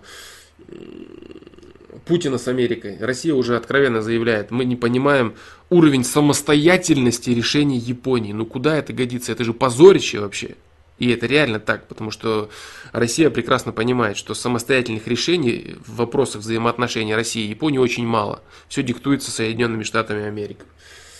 Вот так. Поэтому, чтобы раскачать э, страну, для, э, в нее нужен доступ извне. Доступ извне из страны, у которой есть интересы для того, чтобы раскачать это. Если страна не может себя защитить, можно устроить хоть где, на любой почве. А, что касается Швейцарии, да, это просто никому не выгодно, потому что там все, кто устраивает как раз таки всю эту хрень, там бабки свои хранят. Поэтому это невыгодно. Даже эсэсовцы, Гитлер туда бабло свозил. Уж куда проще, да, по идее, подумайте. Ну, нападите на Швейцарию. Всю Европу, всю Европу. Ну, нападите на Швейцарию, там столько бабок нет. Не надо на нее нападать. Потому что она в теме. В теме мировой движухи. И те, кто были спонсорами войнушки, они тоже. Тоже же имели бабло там. Ну так вот, короче, надо не мочь себя, не уметь себя защитить и быть слабым управленцем своей страны. Потому что если ты не можешь себя защитить, но ты сильный управленец своей страны, то ты можешь э, подружиться с другими сильными мира сего. Допустим, ты э, Асад, и ты, у тебя есть ум и есть э, сила и воля для того, чтобы дружить с Путиным. Или ты, допустим, э,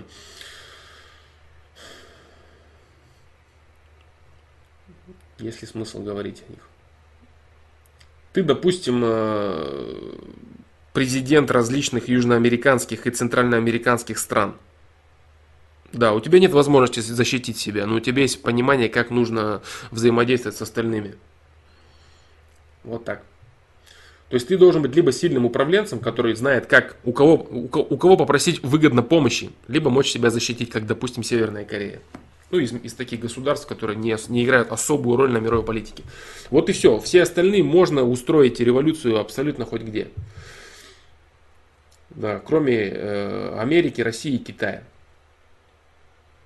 Обычные жители страны никак не могут этому противодействовать. Нет, конечно, никак абсолютно. Это, это люди беззащитные, которые э, идут на поводу у любой идеологии. Потому что при устроении э, любых революции людям давят на инстинкты, людям давят на инстинкты и на их жадность, им начинают рассказывать про пенсии, про долой э, вот это, долой вот то, будет равенство, будет счастье, будет братство. То есть люди начинают просто обманывать очень яркими лозунгами, и каждый человек, в принципе, отчасти недоволен своей жизнью в том или ином проявлении. И человек, который хотя бы немного недоволен своей жизнью, он сразу выходит и начинает топить за это все. Вот, допустим, в той же Украине, в принципе, там правильно – вот люди почему они не верят в то, что это искусственно созданная вещь? Они говорят, да мы за это выходили реально. Мы реально выходили за это на Майдан.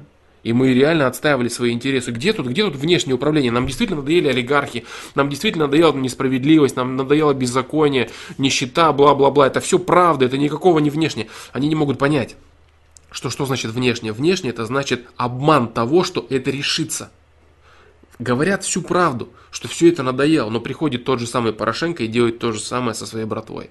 Вот в чем только обман здесь. Только Порошенко еще управляется известно кем, как бы, да? Вот так. Да, то есть э, выходят люди, выходят люди, вот Петр Норин говорит, революция это рвотный рефлекс народа против беспредела охреневших политиков. Да, но только ложь в чем здесь заключается? Ложь здесь заключается в том, что те, кто их устраивает, они э, продолжают делать то же самое, только сменяется кошелек. Вот и все. А простой народ в момент перестройки, в момент э, любых революций, он еще больше страдает. Да.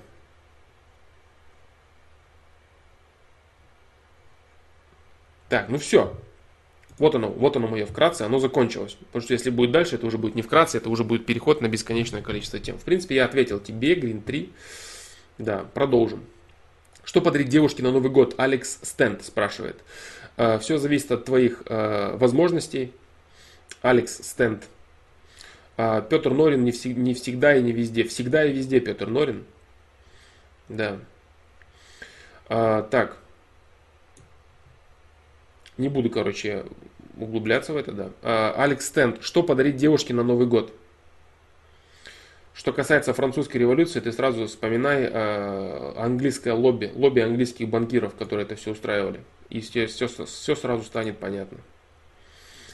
Что подарить девушке на Новый год? Э, девушке подарить на Новый год можно все что угодно, в зависимости от того, что любит твоя девушка, что можешь подарить ты, насколько у тебя хватает фантазии и денег и что ей интересно самое главное, и чего у него нет, у нее точнее.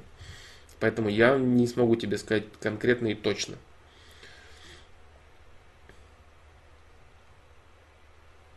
Так, дальше. Флом, ты собирался посмотреть фильм «Пила», посмотрел его или нет? Нет, пока не посмотрел Алишер, Алишер Тимиров я этот фильм, э, как-то не доходит у меня руки до него. Так.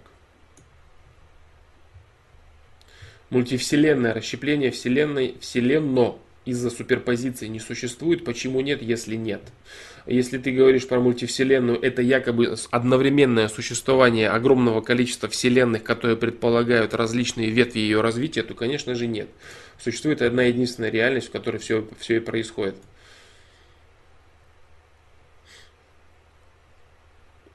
Почему не существует? Потому что существует индифферентный бозон, который является не э, ничем, никак не повернутым, скажем так, э, бозоном, который человек поворачивает э, и формирует по своему усмотрению. Это так называемый есть выбор человека и формирование дальнейшей материи. Ладно, короче, снова это я говорю, это такая тема. Точно, а, точно все существует лишь в вероятностях. Если бы даже я собственными глазами мог видеть э, передвижение материи или, допустим, какую-то реинкарнацию собственными глазами, как вселяется душа в того или иного, я бы даже не назвал это точным. Я бы просто лишь э, увеличил вероятность происхождения этой ситуации.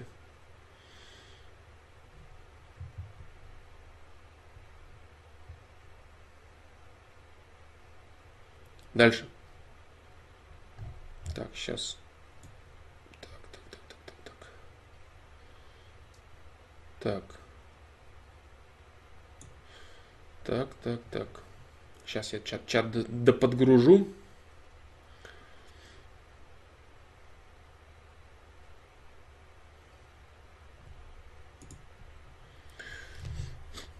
Егор Алексеев, исполняются ли новогодние желания или же все это обычная примета? Ведь эфир же наоборот должен быть сильно забит. А, новогодние желания почему часто исполняются? Могут исполняться, по крайней мере, если они правильно сформулированы, потому что человек искренне а, желает, искренне верит в то, что это получится. То есть он искренне моделирует, если правильно, конечно, он это делает. Вот. Он искренне верит в то, что ложки не существует. Если при, привести такой глупый топорный пример, чтобы было сразу понятно, человек э, искренне верит в то, что ложки не существует. И чем, больше, чем более он в это искренне верит, тем ее тем более вероятность того, что ее не существует, и тем более его сильная мысль, она быстрая, четкая, сильная, и он в ней не сомневается. Вот так. Именно поэтому во всевозможных э, приметах э, огромный плюс именно в этом. В том, что человек имеет очень серьезную, очень серьезную быструю мысль. Фантазия Расул Куатов – это стремление представить исходы событий. То есть загадывать и исходы событий, э, когда ты считаешь, что вот я получу вот это, и потом я буду делать вот это вот так, и буду чувствовать себя вот так, буду, буду делать вот это потом. Вот это фантазия. Это неправильные фантазии, которые загадывание результата и загадывание действий, которые последуют за результатом, вот это вот бесконечный бред. То есть фантазия это Фантазия это ничем не обоснованная, не подкрепленная мысль, которая уводит человека от реальности. Вот что такое фантазия. Мечта – это другое слегка. Мечта – это именно стремление каких-то условий для действия. То есть мечта может э, быть грамотно реализована в визуализации, а фантазия это другое. Фантазия это так себе. Движуха. Если фантазия не жизненная, то это значит просто игра воображения, это сказка, какая-то сказка для успокоения своего мозга.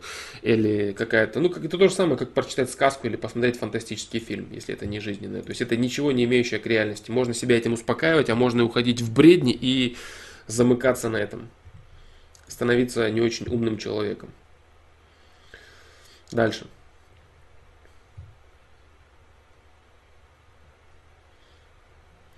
Валера, Валера Гагрин очень хотел побывать на прошлом стриме, уснул за 20 минут до начала. Так с утра потом разочаровался. С наступающим Новым годом, удачной подготовки к нему, хорошего настроения. Огромное тебе спасибо за ответы на сайте. Спасибо, дружище, тебе большое за твои слова. Мечта в правильной форме цель, по сути. Да, а, цель, цель и мечта это, это условия, в которые человек хочет, э, в, который он хочет, в которых он хочет оказаться для того, чтобы э, иметь шанс реализовать себя так или иначе. Вот так. То есть мечта это хорошо. Мечта это хорошо. А фантазия это плохо. Если тупо сказать, прямо, просто, хорошо, плохо, да. Полезно, ну, хорошо, плохо, не совсем правильно. Наверное, полезно, бесполезно, да. Будет правильнее.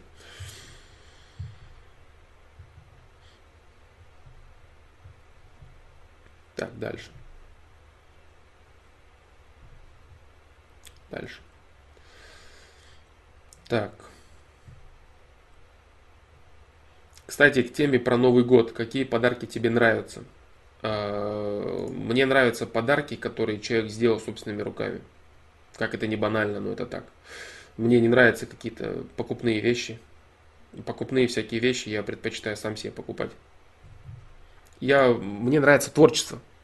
Это можно сделать все, что угодно. Нарисовать, спеть. Как. То есть это творчество человека. Я вообще люблю, когда мне дарят творчество, а не когда мне дарят то, что я могу сам себе купить. Или даже я не могу это сам себе купить. В любом случае.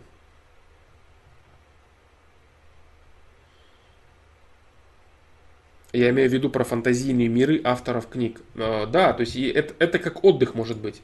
Это как отдых мозга от реальности, перезагрузка мозга от, от реальности. Рассуждение, витание в облаках и так далее. То есть здесь нет никаких проблем.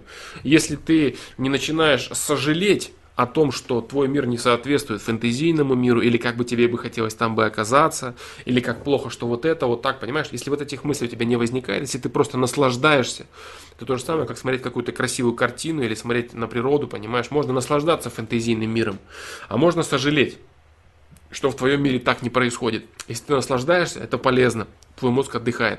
Если ты сожалеешь, это вредно, потому что ты уходишь от реальности. Как они к этому приходят? Они рассуждают. Они рассуждают и представляют. А участвует ли в этом душа? Участвует ли душа в построении? Так, ладно. Здесь надо будет коснуться вопроса творчества. Что такое творчество? Кстати, этот, э, на этот вопрос я уже отвечал. Надо будет коснуться, что такое опять душа. Так, нет, на этот вопрос я не буду отвечать.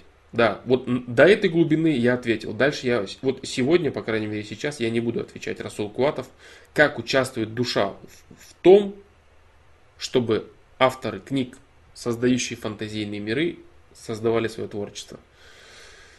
В принципе, я говорю, я, я отвечал а, отчасти на этот вопрос. Сейчас возвращаться к этому ко всему не буду. Да. Дальше. Так, а, Алан Миллер, я пропустил твой вопрос, сейчас посмотрим.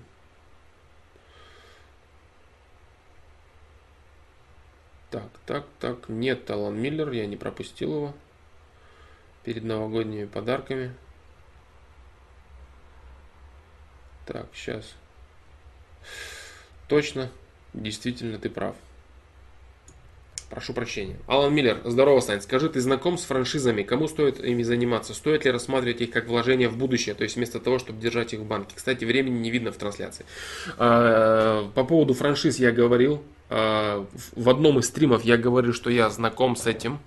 А, друзья мои занимались этим вопросом. Да, кому стоит ими заниматься. Ими стоит заниматься, в принципе, э, людям, которые понимают, что такое бизнес, людям, которые занимаются бизнесом, а работать по франшизе, в принципе, э, в принципе, возможно, удобно. Вот, и каких франшизах может идти речь? Допустим, э, сейчас очень популярны франшизы э, всевозможной одежды, э, именно брендов, брендов одежды, брендов фастфуда, очень популярны. Некоторые, некоторые только-только заходят на рынок и Казахстана, и России. Вот. В принципе, я говорю, то есть здесь кому они могут быть полезны, кому они могут быть полезны,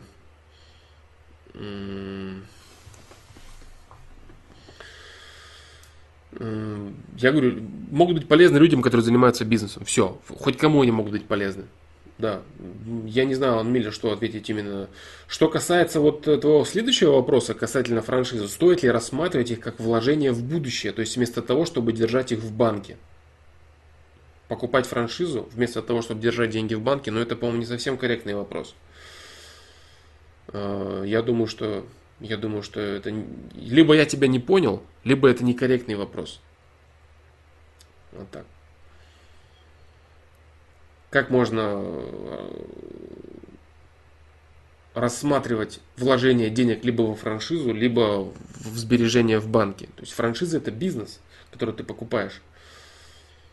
А вложение в банке это вложение в банке. Поэтому это абсолютно разные вещи. Сравнивать их, честно говоря, нельзя. Алмаз Р. Э, ответить на твой вопрос, я отвечу на него сразу же, как только дойду до него. Я отвечаю сверху чата, а на те вопросы, которые появляются сразу, я отвечаю только в том случае, если они являются продолжением того вопроса, о котором я говорю в данный момент. Вот такие дела, Алан Миллер, как бы. А по поводу франшизы, я говорю, я как-то говорил в одном из стримов. Говорил я. Да. Если бизнес будет приносить доход, но для того, чтобы он приносил доход, надо им уметь заниматься. Понимаешь? Бизнес приносит доход, если ты им занимаешься. Риск и навыки здесь требуются. А для того, чтобы положить деньги в банк, особо навыков не требуется, правильно? Поэтому это совершенно разные дела. Заниматься бизнесом покупая франшизу, это нельзя сравнивать с вложением в банк. Можно сравнивать покупку франшизы, можно сравнивать с бизнесом с нуля, допустим. То есть с бизнесом без франшизы можно сравнивать.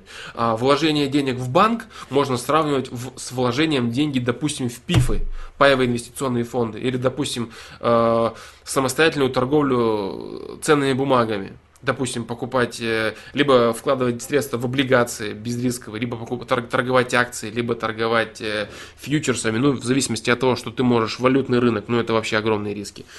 Вот, смотря что ты можешь. То есть, э, опять же, валютный рынок, там уже навыки нужны. А вложения, допустим, в те же, там, в те же пифы, там тоже нужны навыки, но гораздо меньшие, потому что в любом случае портфелем занимается управляющий. То есть э, вклад в банк можно сравнивать с вкладом в пифы. Вот. С покупкой акций, наверное, можно, но это сложно уже, потому что тоже нужны навыки. Это уже все-таки бизнес, это уже ближе к бизнесу. Да. Вот так. Поэтому слайд, слайд YT. Э, стоит ли мутить с однокурсницей? Извини, что второй раз пишу, очень хочется узнать твое мнение на этот счет. Стоит, слайд э, YT стоит, я тебе отвечу сразу. Стоит мутить с однокурсницей. Вот так. Да. Больше ничего я тебе не отвечу, потому что я не знаю, что тебе еще отвечать. Стоит ли? Стоит, да. Я понимал под франшизами готовый бизнес, навыков не особо надо. А, ну, это не совсем готовый бизнес. Это не совсем готовый бизнес. Единственное, что в нем готово, это раскрученный бренд. Раскрученный бренд, естественно же, который э, предполагает определенную материальную базу. Допустим, а, чтобы открыть бренд фастфуда, у тебя должны быть определенные э, ресурсы, которые требуются к этой франшизе. Допустим, определенное место и так далее. Вот. Поэтому Поэтому вот так. Да, вот бизнес-политика, нежное ополчение, то, что он пишет, э, необходимо учесть в случае создания бизнеса с нуля, не требует от себятины ввиду сформированной бизнес-модели. Да, но в любом случае э, реализация этого бизнеса будет лежать на твоих плечах. Реализация этого бизнеса будет лежать на твоих плечах. Но сравнивать это с, э, франш... с вложением в банк это неправильно. В любом случае, э, вкладывая во франшизу, ты должен просчитывать риски, ты должен просчитывать рынок, ты должен смотреть на свои возможности, на возможности рынка, который можешь ли ты это сделать, понимаешь? Я хочу вложить во франшизу, она мне будет приносить деньги, а может и не будет. Может быть, ты будешь платить э, роялти определенные, вот, э, и вознаграждение, так сказать, да, франчайзи. Вот, и ничего на этом не иметь. Понимаешь? И все твои деньги сгорят. Пассивный доход нет, конечно. Пассивный доход не канает точно. Это Алан Миллер, франшиза, это не пассивный доход. Да, да, вот ты, ты, пожалуй, правильно сформулировал свой вопрос, что нужны навыки, это не пассивный доход. Это не пассивный доход, нужны навыки, да. Ну, все, в общем, да, я думаю, я ответил на твой вопрос.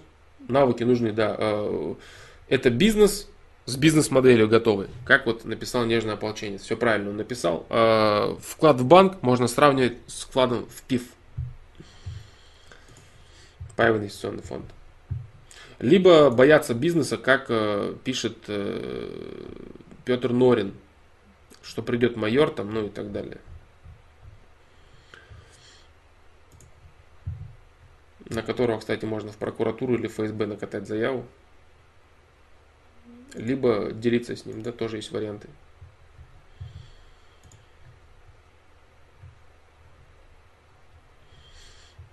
Так.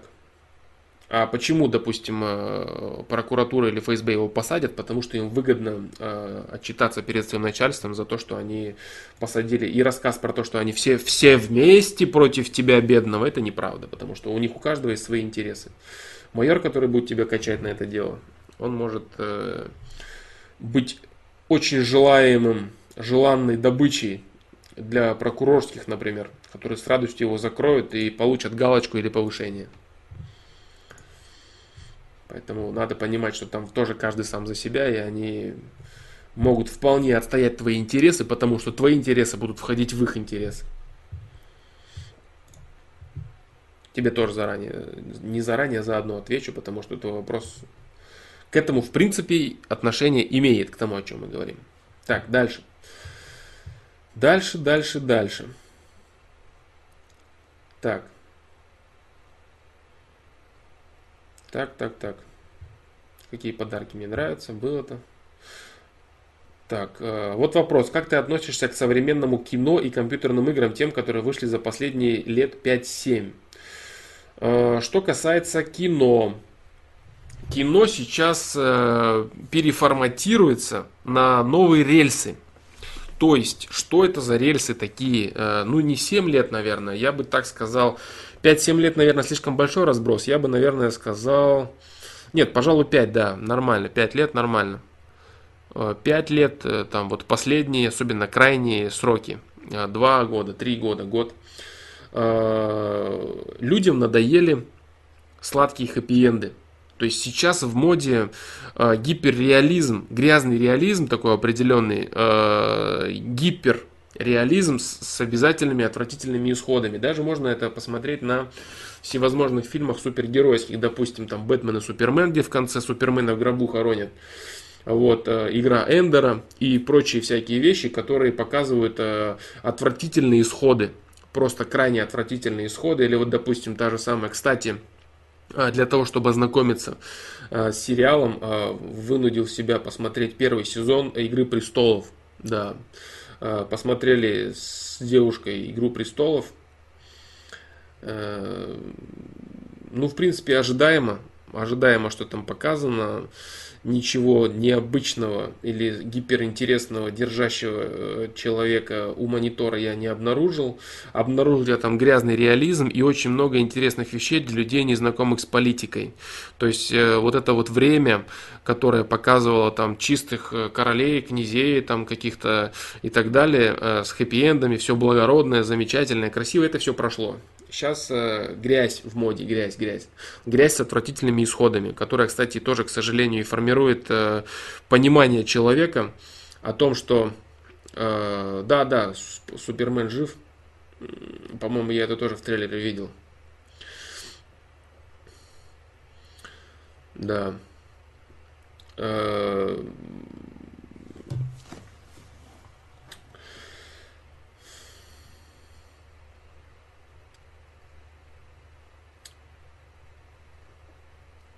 Короче, изменился формат, но это все циклично. То есть то, что сейчас люди э, хотят получать вот эту вот грязь, грязного реализма еще и в гипервыражении, почему это модно во всех отношениях, э, это пройдет. Потому что людям надоест э, кушать это кушать эту грязь, и они снова захотят видеть каких-то, какое-то, какое-нибудь романтическое кинцо. Вот, что я думаю по поводу кино, да. То есть вот этот тренд, он сейчас очень, очень такой в силе, в обязательном порядке в каждом кино там семью убивают, всех режут, несправедливость, хорошие персонажи погибают. Вот э, «Малышка на миллион», допустим, фильм э, этого, как его зовут, опять запоминаю, забываю, Клинда Иствуда, да, «Малышка на миллион». И вот «Малышка на миллион» и все в таком духе. То есть это сейчас модно. Это сейчас модно, и это сейчас стараются пропихнуть в каждом фильме. То есть где э, хорошие герои, они э, как будто бы незаслуженно чего-то там получают. Вот, вот эта вот тема очень такая важная. Эм, что еще я хотел бы отметить? Все. Больше в современном кино я ничего не отмечу, потому что ничего не изменилось. Э, все, что касается спецэффектов, сценариев, конечно, все, спецэффекты стали круче, сценарии стали более убогие. Что касается игр, из последних игр э, за последние лет 5-7 э, есть тенденция к упрощению. Есть тенденция к интеллектуальному упрощению, к деградации и к примитивизму. Это большая проблема. Но появляются также очень крутые игры, которые являются сложными и интересными, по типу Dark Souls 3, если кто знает. Вот. Э, также появляются очень, очень качественные игры, которые включают в себя совокупность огромного материала, то есть совокупность огромного количества игр и плюс что-то новое, допустим, Overwatch, игра от Blizzard. Вот, тоже очень крутая игра, которая содержит в себе очень много новшеств, очень интересная, разноплановая, командная при этом. Ну, крутая игра. Вот, но в целом э, игр, которых э, есть смысл, от, можно было бы отметить как качественных, очень мало. Вот так. То есть сейчас идет, э, сейчас идет примитив, примитивизация, примитивизация компьютерных игр, которые заключаются в красивые картинки и даже элементарно какие-то гонки хорошие. Ну, всего мало, всего хорошего очень мало. То есть э, все, все сейчас рассчитывают на продажи. А чтобы что-то продавать, оно должно быть простое и понятное. Должно быть простое и понятное, примитивное. То есть всех интересует сейчас бюджет, касса, касса. Вот так. А говорить о том, что что-то можно сделать э, очень сложно, интересно и глубоко, и это будет массовое, это неправда. Это не будет массовым. Да, это не будет массовым. Вот, ну, э, вот, кстати, в этом э, фильме Warcraft то же самое, да, то же самое, гибель хорошего героя. Ну вот я говорю, это любят. То есть можно, в принципе, эту тенденцию проследить. Э, убивают семью, хороший герой погиб, убивают детей, в конце и те умерли, эти умерли там и так далее. И причем все вот эти линии, которые, они абсолютно неверные они абсолютно неправильные, и они вот эти вот сценарные линии, выдуманные людьми, которые якобы должны быть вот такими, а не какими другими, что нечто отвратительное ни с того ни с сего происходит с одним человеком или с большим количеством людей. Вот это э, вызывает, может вызвать серьезное заблуждение у людей, которые начнут верить э, в случайность происходящих ситуаций. Вот так вот. Warcraft э, получился хороший фильм, да, э, но э, есть там момент, вот именно опять же этот, да, гибель вождя этого. Вот так. 28 панфиловцев я не смотрел.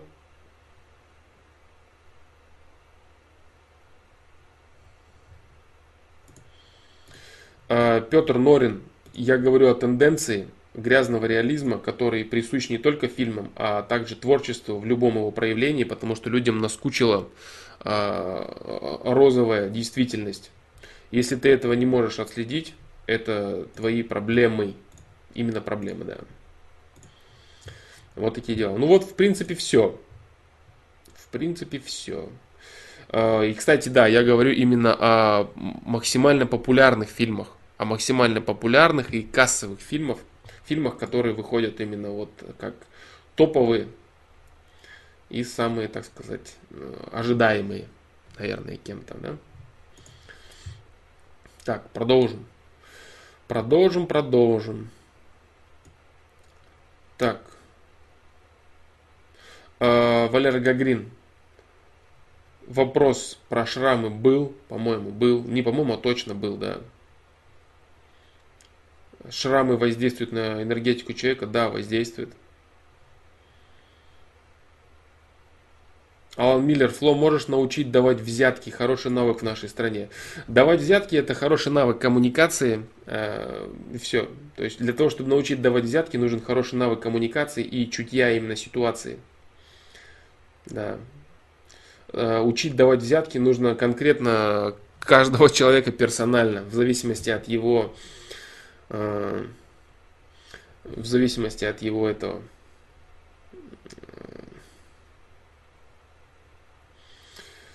э, от его способностей, да. Dark Souls 3 крутая игра, Расул Куатов. Да, Dark Souls 3 игра глубокая, японцы молодцы, хорошую игру сделали. Правда, она быстро надоедает. Но в целом она очень-очень качественная.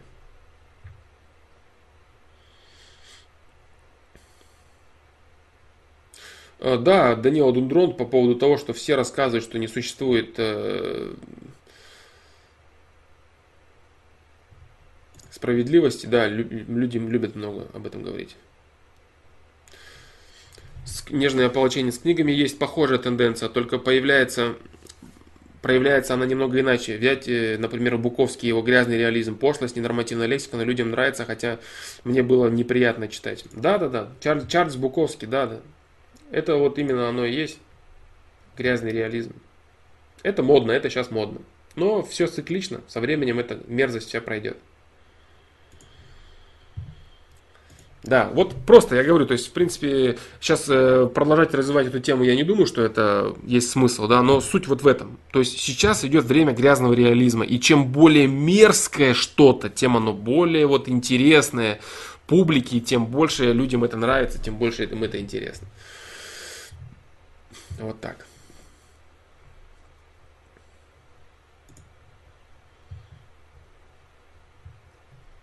Дальше. Поэтому Алан Миллер вот по поводу вопроса взяток, это очень, такая, очень персональный вопрос такой. А, но в целом, конечно, зависит от уровня коммуникации. Данила Дундрон, все в порядке с тем моментом, когда ты нес чушь на одном из стримов. Бывает такое, и это, в принципе, нормально. Значит, ты ищешь, значит, у тебя есть э, какие-то внутренние противоречия, разногласия, которые ты пытаешься решить. Все в порядке, не переживай. Цирк урод... Это как цирк уродов в далекие времена. Всех удивляли, уроды шокировали, но какие деньги на них зарабатывали. Да-да, то есть резкие эмоции, резкие отрицательные эмоции. Сейчас вызвать эмоции положительные у человека сложно. Потому что все, всем все приелось. Что бы ты ни показывал на, на, на экране, там вот тот-то победил. А, скукотища. А если кому-то, допустим, ни за что, ни про что голову отрубили, или кто-то умер, вот это да, это, это наверное, может быть интересно. Поэтому нормально. Но я говорю, вся эта мерзость, она пройдет со временем, и такие сериалы, как э, «Игра престолов», они не будут интересными никому. По крайней мере, я могу судить по первому сезону, который я посмотрел от начала до конца. Я вытерпел до последней серии, да. Э, смотрели мы вместе, вместе вытерпели этот трэш э, до последней серии. Вот. Но ко второму сезону не приступили.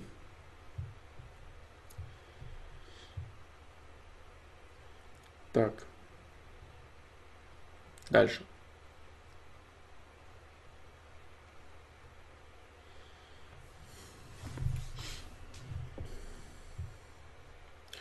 Ричик, а как перестать быть зацикленным на определенных вещах? Например, типа уйти целиком в науку или усердно заниматься спортом? Э, зацикленность на каких-то вещах со временем уйдет, если ты будешь э, э,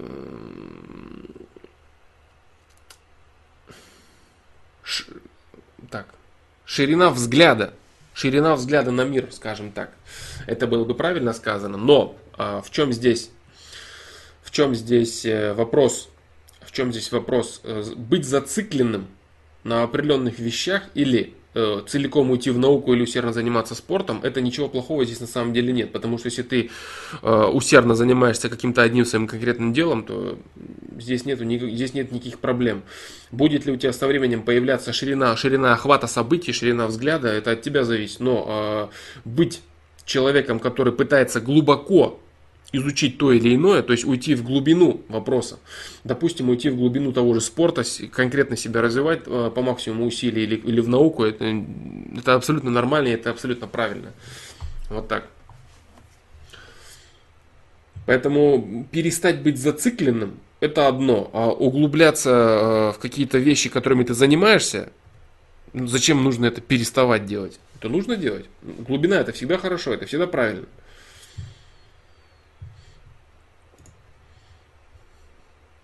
Про фильмы, да, очень стали откровенными постельные сцены. Да, да, да, да. Я говорю, грязный реализм, да.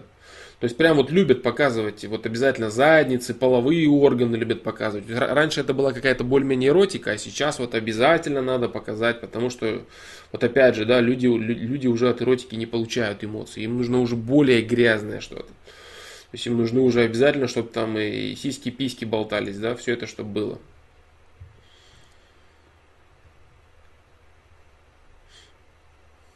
Да, отсюда популярен из-за пошлятины, конечно, конечно. Вся вот эта мерзость, пошлятина, это сейчас модно. Да, это сейчас модно, это, этот тренд не задержится надолго, как, допустим, эмо. Эмо тренд, то же самое, он быстро себя изжил, потому что это мерзкое дерьмо. И это будет то же самое с грязным реализмом.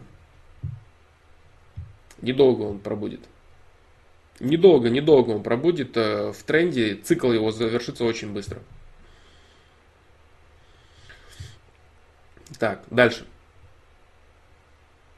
В последнее время часто подумываю уйти на полгода-год-два путешествовать. Далеко от цивилизации. Очень хочется вот этого уединения с природой подальше от людей. Или уйти путешествовать со второй половинкой. Как думаешь, стоит ли совершать данное деяние?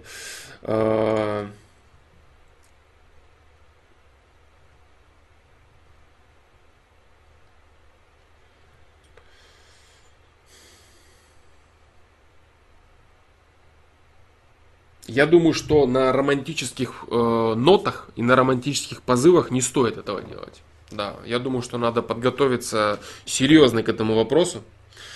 Э, очень серьезно подготовиться и пойти с багажом знаний с багажом знаний и с определенными финансовыми подстраховками, с определенными просчетами. А вот романтическое уединение, в особенности со своей девушкой в наше время, в которое существует огромное количество людей, которые настроены не очень позитивно и доброжелательно, это может быть очень опасно. Для жизни даже. Вот, поэтому, тем более, уходить далеко от цивилизации, честно говоря, я бы в целом не рекомендовал бы это. Нет. Я тебе скажу так, что для того, чтобы уйти путешествовать, э, путешествовать человек должен вглубь себя по большей степени. Да, безусловно, нужны путешествия по миру, нужны новые визуальные ощущения от мира.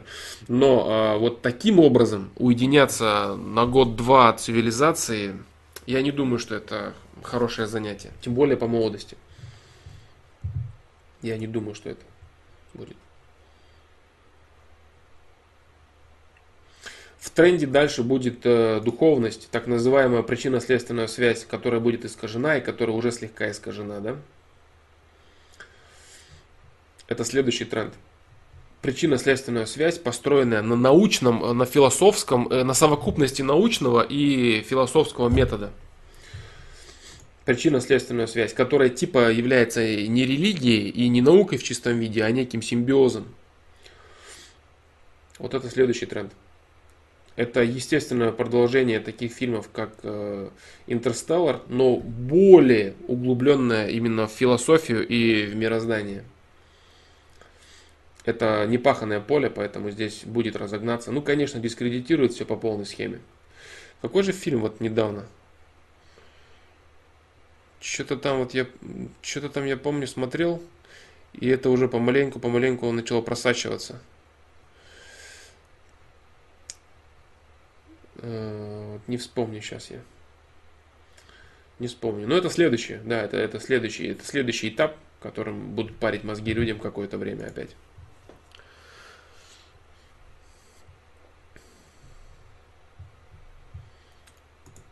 На мой взгляд, да? Так, дальше.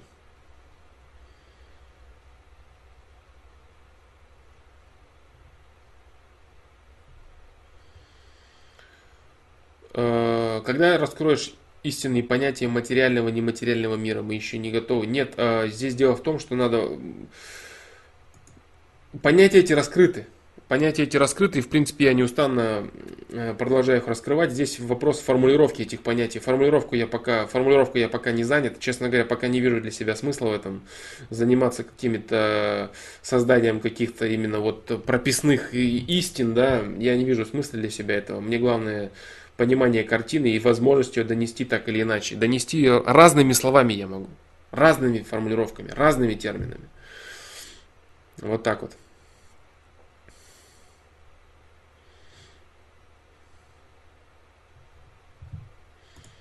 Так, Дальше.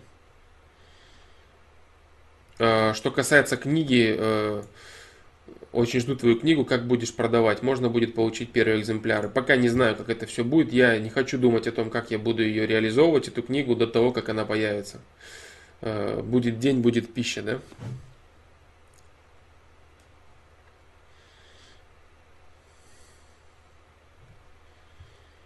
Дальше. Что важно в педагогике? Евгений Гурьянов спрашивает, как приучить детей к спорту?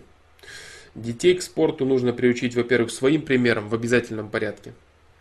А вот. Во-вторых, э, здесь, конечно, уместно будет сказать, как будто бы объясняя плюсы и минусы, но на самом деле э, разные дети воспринимают все это по-разному. Иногда человек может э, понимать, ребенок может понимать, что это правильно, но из принципа, просто потому что ему хочется вот показать какой-то протест свой, он не будет это делать просто потому, что его заставляют. То есть все зависит от, от конкретного ребенка, нужен свой подход. Обязательно свой подход. Если ребенок занимается, занимает позицию отрицания, то к нему опять же нужен э, определенный подход. Вот. Поэтому приуч, приучить детей к спорту э, своим примером, в первую очередь, это в принципе в большей степени подойдет практически каждому. Вот. Что важно в педагогике? В педагогике, на, на, на мой взгляд, важно, важна, важен персональный подход. Персональный подход и отсутствие определенной э, абсолютной шаблонности. Вот, допустим, преподаватели, которые в школе интересны, это преподаватели, которые умеют объяснять умеют грамотно выражать свою точку зрения и грамотно взаимодействовать э, с аудиторией. То есть обратная связь должна существовать. То есть грамотный педагог это педагог, который способен наладить обратную связь с учениками, прочувствовать свою аудиторию и взаимодействовать с ними на их языке. Вот это э, очень важно в педагогике. То есть найти общий язык с теми, кому ты что-то доносишь. Это очень важно. Вот. А преподаватели, которые просто выдают э, на автомате какие-то заученные истины, это, это не преподаватели, это просто э, записи, записи чьих-то знаний. Все. Это не преподаватель. Это э, человек, воспроизводящий чьи-то знания, это ходячий магнитофон, вот и все. А человек, который умеет э, донести, наладить язык, понять и прочувствовать, высказать плюс к имеющимся знаниям свое мнение, вот это реальный педагог. Качественный. Вот такие дела, Евгений Гурьянов. Да.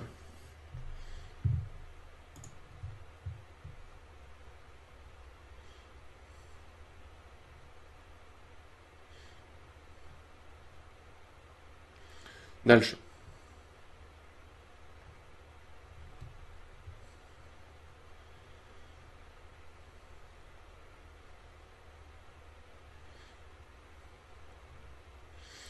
Так. Э...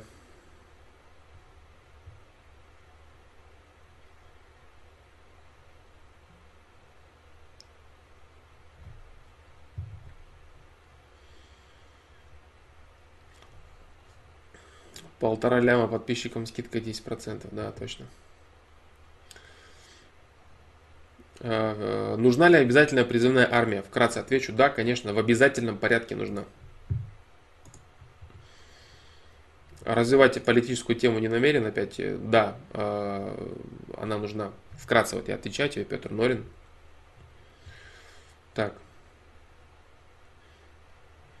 Флом, как думаешь, спорт пит работает э, как добавка или все-таки наращивать массу, питаясь качественной едой, мясо, яйца, молочка?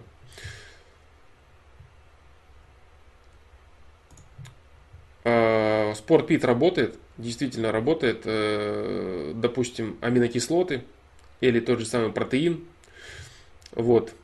Э, во-первых, он должен быть очень качественный, но я э, предпочитаю вообще ничего не использовать, потому что я не вижу смысла в огромном наращивании мышц. Э, если человек обладает врожденной структурой, скажем так, которая его не удовлетворяет, то он может нарастить массу с помощью, с помощью спортпита. Да, но я все же за естественную, за естественное питание, даже без протеиновых коктейлей, мясо, яйца, молочка, да. Но работает ли спортпит? Э, да, он работает и действительно Он э, и массу может наращивать, и дополнять организм аминокислотами и так далее. Все это реально работает, да. Если это действительно качественный продукт, разумеется. О, да, книгу я тоже жду. Думаю, это будет одна из крутейших книг по психологии. А, по психологии книга, наверное, будет не первая. То есть первое, что меня сейчас интересует, это сформировать... Я не знаю, может это будет первая книга, но интересующая меня книга, например, да, это книга, которая именно соберет в себе э, систему созидающей гармонии, да, систему созидающей гармонии и опишет процессы хотя бы тем языком, который был бы понятный и простой понятный и простой, да? да. А что касается психологии, может, может быть, будет на какую-то отдельную тему по саморазвитию или еще. Ну, это посмотрим, я пока не знаю. Но этих, эти книги пока не пишутся. Эти книги пока не пишутся. Именно я собираю по, по, по мирозданию. Это мне интересно, это реально мне интересно. Струк, структурирование информации касательно вот, э, миропостроения. Но рано ждать начали. Да, Алан Миллер прав, это совсем не скоро будет, учитывая кропотливый мой подход к вопросам таким, это будет очень не скоро. Не хочу зарекаться, там что-то, но может быть это вопрос нескольких лет еще, да? А может и многих лет. Дальше танкист Николай. Ну там не только психология, а скорее учебник физики. Ну по типу того, да. Стараюсь, чтобы так. Постараюсь, чтобы было именно так.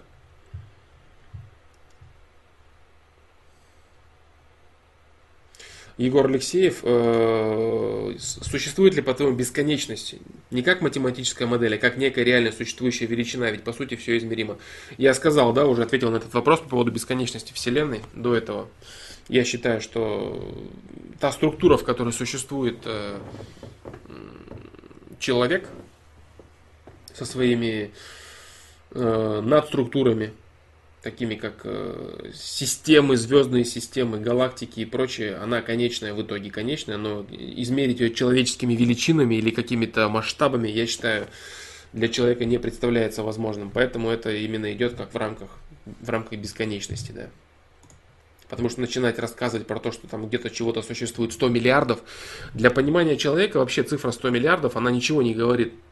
Для человека все, что выходит за рамки, допустим, нескольких тысяч, буквально, уже все, уже человек теряется. Для него, допустим, 10 миллионов и 100 миллионов, это порядки сложно различаемые, а, допустим, порядок э, миллиард и 100 миллиардов, вообще очень сложно понять разницу в этом человеку. Вот так. Поэтому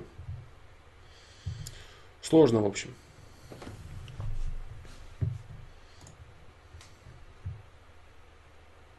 А уж э, мерить э, какие, какими-то масштабами, что-то триллионами и большими цифрами, это вообще бесполезное занятие, по сути, для человека. Для широких масс, тем более.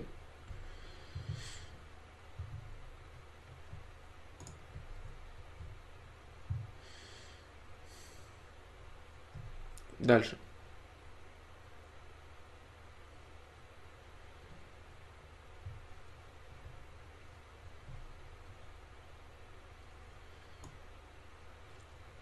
Так, так, так.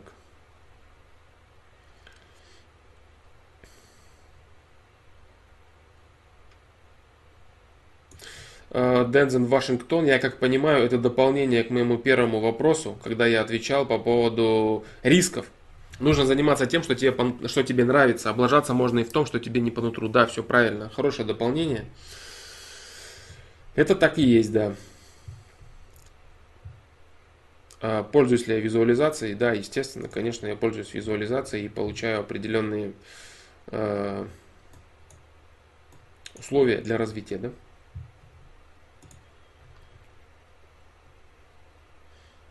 Э, что думаешь, кто такой герой нашего времени?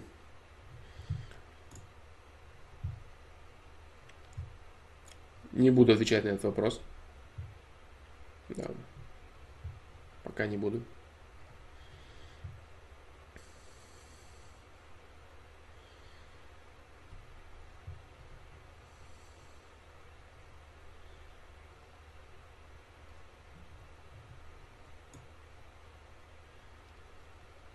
Так. Дальше.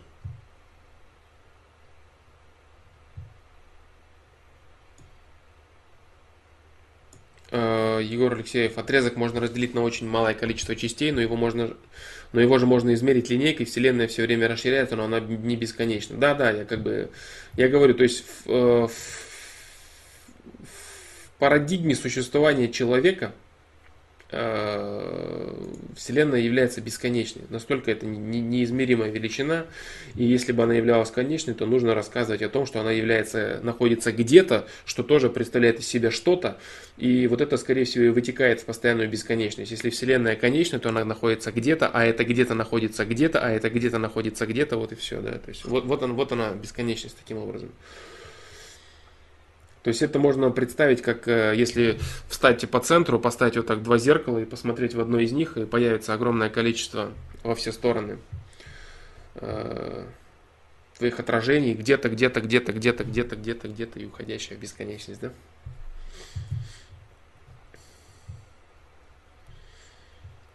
У Нойза очень крутой альбом вышел. Может быть, говорил, э, я не слышал. Можно будет послушать, потому что я Ваню считаю очень, очень талантливым исполнителем. Э, в целом, в целом это очень талантливый человек. Может даже послушаю, да.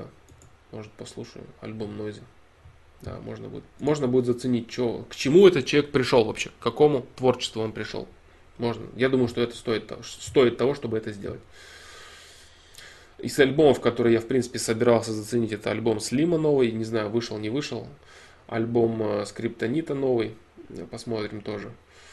Э, из наших имеется в виду, если, да. Просто оценить, посмотреть, что вообще происходит, на, так сказать, на пике творчества, именно в рэпа.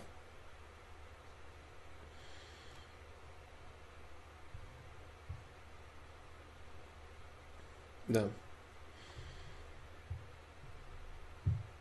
Нежный ополченец, я читаю сверху, сверху чата, как только стрим начался, я начинаю э, начинаю отвечать сверху чата, да.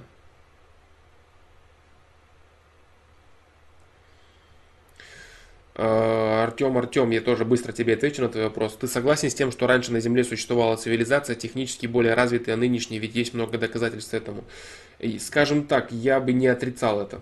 Согласен ли я с этим? А, это спорный вопрос. А, это спорный вопрос, потому что всевозможные факты, которые находятся, они могут быть как фактами, так и не совсем фактами. Что больше затрудняюсь я ответить на этот вопрос. Я бы не отрицал этого. Да, этого бы я не отрицал. Но утверждать это я бы не взялся. Да, вот в таком положении. Если, если подходить к этому вопросу с точки зрения научной доказанности, да, если не, не подходить к этому вопросу с точки зрения каких-то мироощущений и мировосприятий. Если подходить с точки зрения мироощущений и мировосприятий, то однозначно да. Если подходить с точки зрения научной доказанности, то не факт.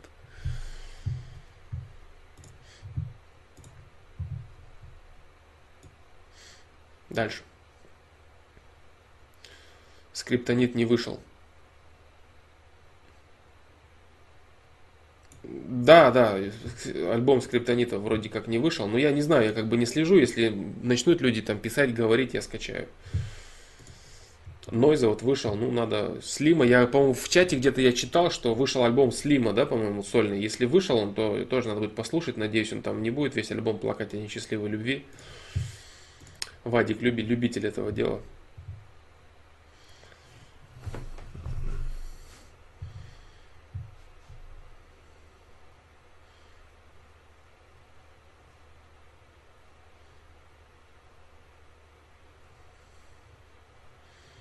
Да, ладно, дальше. А, вот пишут, да, кстати, э, у Слима тоже новый альбом, Слим, да, Слим. Вышел у Слима новый альбом. Вот Слима альбом можно заценить, можно послушать. Потому что Слим молодец. Дальше. А, Дмитрий Иванов. Все, снова я возвращаюсь вверх чата, поэтому те, кто сейчас задают вопросы, я отвечу на них чуть позже. А, Олег Синенко. Великаны построили пирамиды в Египте. Нет, не великаны построили пирамиды в Египте. Пирамиды в Египте построены просто... Э, это бетон. Это, это бетон, который э, клались опалубкой. Никаких огромных камней, глыб никто не таскал. Все это, конечно же, чушь собачья. Вот, это обычная опалубка ставилась. Опалубка заливалась, вот затвердевала следующая опалубка и так далее. Следы от опалубки и даже можно проследить на некоторых частях пирамиды.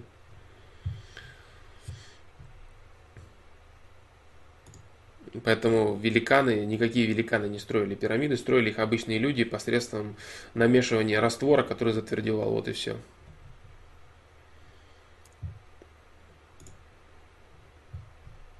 все сказки про то, что это супер что-то крутое и нереальное. Таскал какой-то идиот, таскал бы эти все глыбы, ну что за чушь.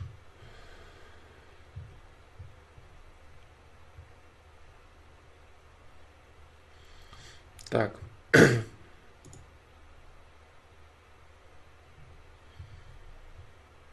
Дальше.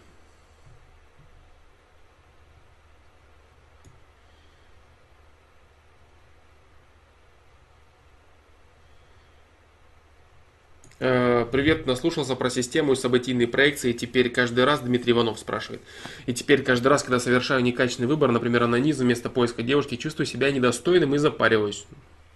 Что создал негативную проекцию, мне не светит никого встретить. И каждый раз это вокруг уйдет, и я стою на месте и даже не знакомлюсь. Как с этим быть? Вроде стараешься, развиваешься, а получается наоборот. Твоя самокритика – это правильно.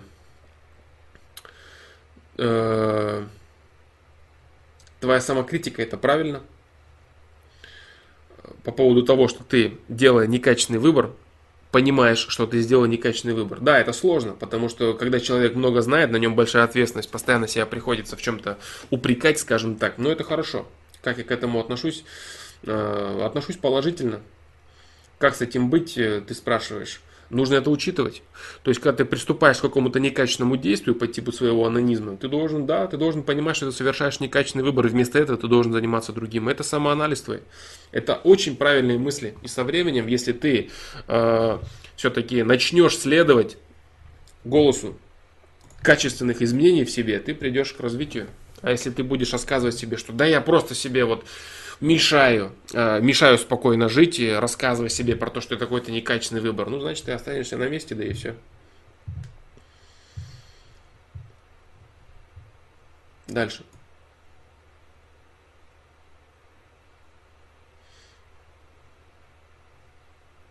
Так.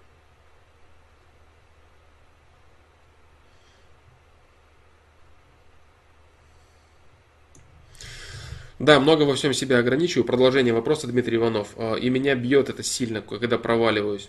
Да, конечно, конечно. То есть, э, понимаешь, вот э, незнание закона не освобождает от ответственности. Это правильная фраза. Это действительно так. Но если ты знаешь, что делаешь некачественный выбор и все равно его делаешь, то это вдвойне не освобождает. Это не, не вдвойне не освобождает, это, это, это вдвойне некачественное действие, понимаешь? То есть, если человек уже осознает рамки верного движения и все равно делает неправильно, человек вдвойне будет э, иметь горе с этого, да, если сказать вкратце, сказать просто. Поэтому правильно, да, это бьет сильно, конечно. То есть, чем больше человек развит, чем больше человек понимает, чем больше он чувствует, тем меньше ему доступно делать некачественных э, действий. За малейший, за, малейший, за малейший шаг вправо-влево человек человеку очень серьезно прилетает.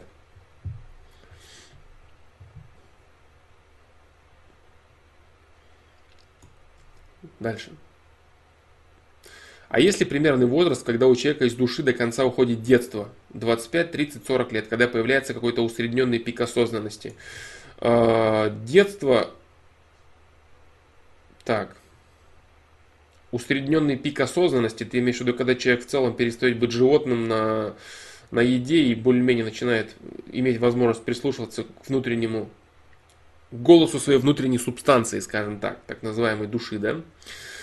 Я говорил, э, усредненный возраст это от 18 до 21. Что именно там конкретно, я не знаю. От этого момента. До конца, если говорить, А,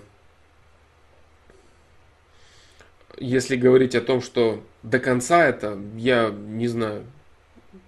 Я не знаю. Не хочу говорить на этот счет, я не знаю. А, что значит до конца? Если человек не хочет, если он противится тому, что это, это наступает, если он противится тому, что внутренний голос ему чего-то начинает говорить, он может оставаться в своем детстве всю жизнь, оставаться э, на уровне своих каких-то привычек, оставаться на уровне каких-то инстинктов. Люди, допустим, некоторые, которые корчат из себя взрослых, они являются обычными 16-летними подростками, которых интересует, как, э, как бы набухаться и как бы кому-нибудь засадить. Вот и все. Хоть им хоть сколько, хоть 50 лет этим людям. Поэтому говорить о том, что есть какой-то возраст, нет. Есть определенный возраст, в котором можно начинать развиваться. В котором можно приступить к осознанному развитию. А что из этого уже получится, то только от тебя зависит. А возраст того, что вот все это окончательно сойдет, его нету. Ты сам его создаешь. Это, это, это состояние ты сам создаешь. У тебя просто есть возможность начать это делать. А рассказ о том, что вот э, наступит момент и вот все. Нет, никогда, никогда ничего не наступит. Да. Да, дисклаймер, точно, Егор Алексеев. После этого видео жить будет тяжелее. Да, точно, точно. Это точно.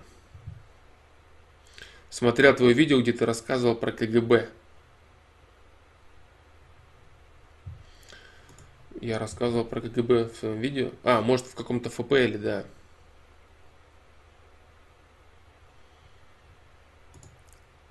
Так, ладно, дальше.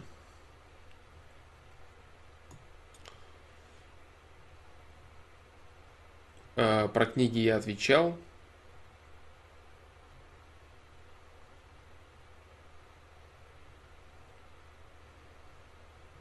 Так.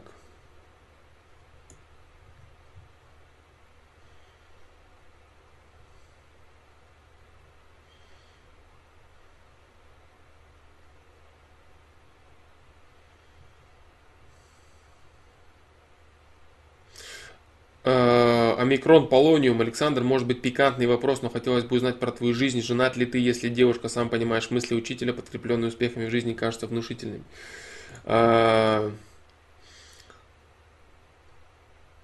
Есть у меня, ну, называть девушку, наверное, не совсем правильно, хотя я часто это делаю. Есть у меня моя любимая жена, с которой мы живем уже с конца 2010 года. Да, я практик, я много раз э, повторяю всегда это. Я практик, практик, практик, практик того, что я говорю.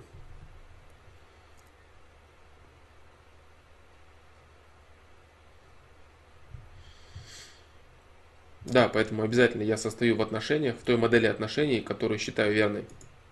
И о которой, которую озвучиваю. Елка стоит уже? Нет, елка не стоит э, э, еще, и скорее всего она в этом году не будет стоять, потому что когда мы э, в прошлом году выбрасывали елку после Нового года, девушке стало ее очень жалко. Она сказала, что это неправильно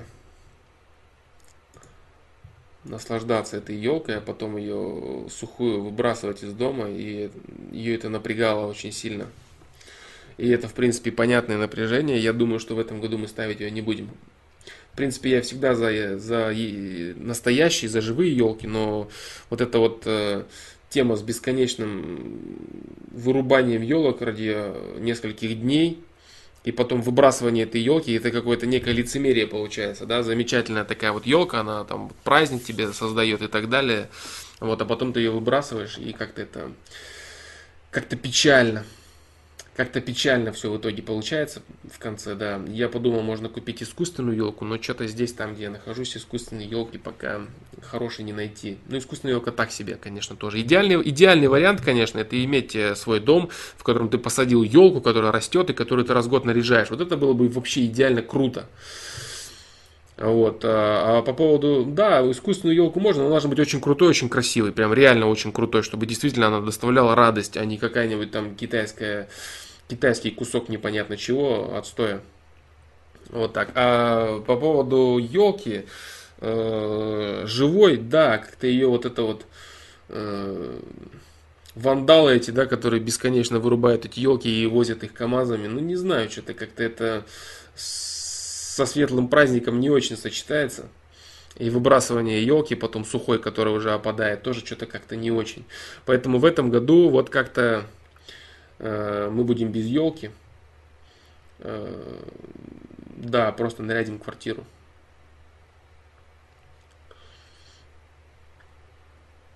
Вот такие дела. Поэтому, ну, как бы это, я говорю, это не там не какая-то там истина в последней инстанции, да, или еще что-то такое. Вот в такой момент просто с, были, был очень такой морально неприятный момент с выкидом елки в прошлом году, поэтому мы решили этого избежать в этом году, да. Поэтому ставить мы елку не будем. А что сказать про себя, я более спокойно к этому отношусь, да, более спокойно к этому моменту я отнесся, хотя был, конечно, такой небольшой дискомфорт внутренний, но он был легкий. А, вот, а у моей любимой девочки он был нелегкий, да, поэтому это надо решить. Так, ну ладно, дальше. Существует ли истина? Спрашивает Петр Норин. Да, истина существует и выражена она законом усложнения материи. Истина существует в законе усложнения, в законе развития за каждый конкретный определенный промежуток времени, в котором существует эта материя. Это истина и есть. Да, правда у каждого своя. Это субъективный взгляд на конкретно происходящую ситуацию. А истина, она находится на уровне материи, которая существует в каждый конкретный период.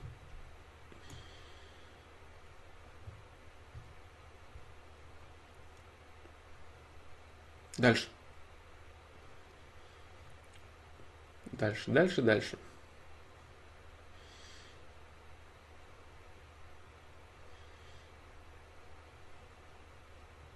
Амперсона спрашивает, привет, является ли в какой-то степени созиданием самоограничение и самопринуждение? Да, является. А, потому что, как же этот афоризм? Парадокс свободы личности заключается в самоограничении и самопринуждении. Нет, нет, нет, нет, не так, сейчас. Парадокс свободы личности заключается в том, что она приходит через самоограничение и самопринуждение. Вот что-то такое, да. То есть, э, да, э, это, это является созиданием, самоограничение и самопринуждение. Это является созданием и построением своей личности.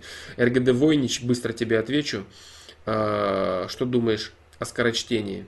Э, я говорил уже неоднократно, скорочтение это хорошо, но надо понимать, какую литературу ты читаешь э, быстро. И самое главное, нужно понимать, где останавливаться, потому что некоторые абзацы, некоторые предложения нужно читать медленно, нужно перечитывать неоднократно.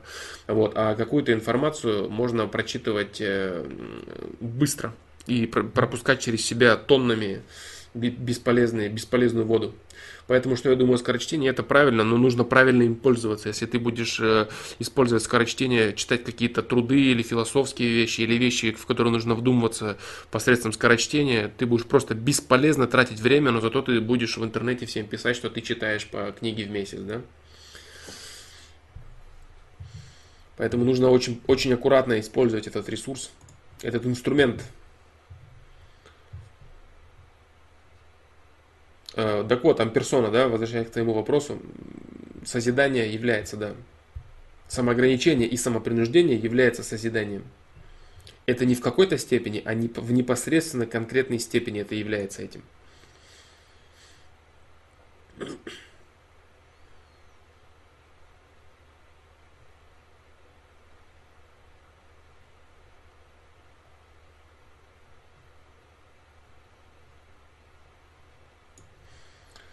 Так, дальше. А, Флом, объясни, ты говоришь, что у человека есть выбор совести, выбор души, но если у человека выбор, если вопрос не касается нравственного выбора, если вопрос не касается нравственного выбора, значит это вопрос обычной бытовой суеты человека, который никаким образом не э, относится к совершенствованию его, его материи души, скажем так. Вот так. Поэтому там э, ответная система, э, ответная реакция системы может быть незначительной, минимальной или вовсе отсутствовать. Если действительно представить, что э, нравственного выбора вопрос не касается. Да. Если допустить такое. Поэтому здесь нет никаких проблем, ты чисто мозгом, логикой будешь решать. А, Сергей Сипенко, Блиц, вопрос, проходил ли тест на IQ, что показывал? По-разному всегда показывал. А, я, честно говоря, даже сейчас и не вспомню. А, всякие тесты проходил, это было, правда, очень давно, очень давно это было. Сейчас я, сейчас я не вспомню. Что-то хорошее показывал. Да, на форуме там, по-моему, еще были какие-то тесты. До этого еще что-то хорошее показывал, да. Что-то много там. Что-то вы там 5 или 7 процентов таких, как вы. Ну, наверное, это всем пишут, да?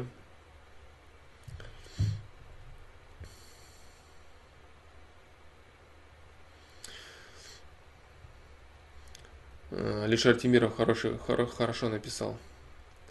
Надоело тебя слушать в хорошем смысле слова. Пойти поделать-то что-нибудь вообще надо. Спокойной ночи. Да, спокойной ночи, Алишер Артемиров. Конечно, иди поделай. Я же говорю, да, чем лучше я буду делать свое дело, тем меньше будет вопросов у тех, кто их задает мне. По крайней мере, у людей, которые часто присутствуют на стриме. 130 плюс. Такое что-то тоже было, да. Не помню я.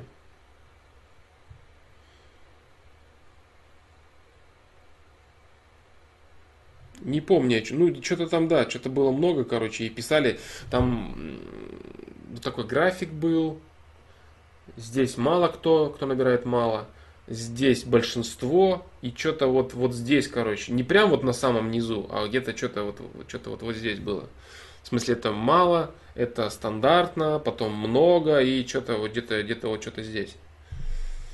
Я считаю все эти тесты крайне необъективными в любом случае. Проходил просто ради интереса, да, скажу честно. Может даже больше, не помню. Я говорю, вот на, на графике вот спускается и вот, вот тут вот, а потом еще дальше уходит, там что-то совсем, 1% или сколько-то остается.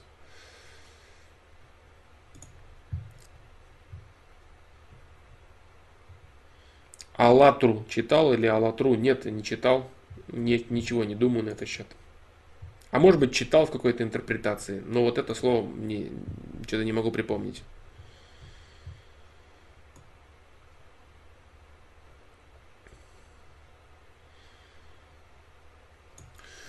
Дальше. Так. Работаю, мистер Хохотун, работаю на фрилансе второй год, нравится, чем занимаюсь, но не имею даже трудовой книги, что очень напрягает. Мне 22 года, по своей работе пока не уверен. Появится ли возможность официального? Официального, ну, наверное, трудоустройства, да. Шел во фриланс, понимая это, стоит ли менять профессию или стоит еще подождать, пока появится возможность на официальное устройство и насколько важно официальное трудоустройство. На данный момент, а, если не кривить душой, я считаю, что официальное трудоустройство, оно важно только для получения пенсии. Что касается, что сейчас в данный момент происходит э, с пенсионным фондом и в целом с пенсией, честно говоря, не сильно радужные перспективы на этот счет. Вот, поэтому никаких проблем нету с тем, что ты работаешь неофициально и с тем, что ты работаешь во фрилансе, нет, на мой взгляд. Вот так вот. Поэтому, поэтому официальное, официальное трудоустройство. Единственное, что ты имеешь, э, ты, ты имеешь э, более стабильный заработок, чем на фрилансе, но у тебя появляется ограничение в, в свободе твоей личности. То есть здесь есть и плюсы свои, есть и свои минусы. Если ты же говоришь в принципе, что вот обязательно нужно, нет, не обязательно. Если у тебя есть определенная база, э, которая тебе позволяет так или иначе существовать, значит все в порядке. Вот так. Не торопись. Не торопись. Если ты зарабатываешь достаточно, торопиться нет причин. Официальное трудоустройство, да, важно для стажа, для стажа пенсионного, для отчислений. Но я говорю, то, что сейчас творится с пенсией, да, при, это, при моем положительном отношении к системе в целом, то есть не нужно считать, что я не замечаю каких-то негативных факторов происходящих. Единственное, что я стараюсь смотреть просто широко на происходящее все в совокупности. Да, определенные косяки, всевозможная коррупция, все это, все это прекрасно понятно, все это видно, все это на поверхности. Вот. Поэтому говорить о том, что я считаю, что все замечательно и, и шоколадно, нет, конечно. Другой вопрос, где так шоколадно и замечательно? Этого нету, потому что люди это люди. Вот я лишь об этом всегда говорю. И когда стратегически хотя бы более или менее оптимальная модель развития, это уже хорошо. Я вот об этом всегда говорю, только об этом. Просто если, допустим, как на Украине будет и какой-нибудь Порошенко или какой-нибудь будет э, Хрущев, э, это будет печально. Это будет очень печально. Или Горбачев какой-нибудь, или Ельцин. Это будет плохо.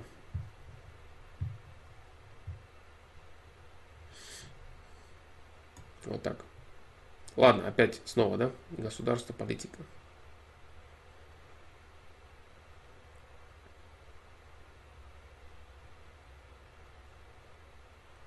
Как относишься к витаминно-минеральным комплексам? Ну, в целом плохо отношусь. Честно говоря, считаю, что организм должен получать э, все необходимые вещества с пищей. Отношусь э, так, чтобы самому их не использовать. Да.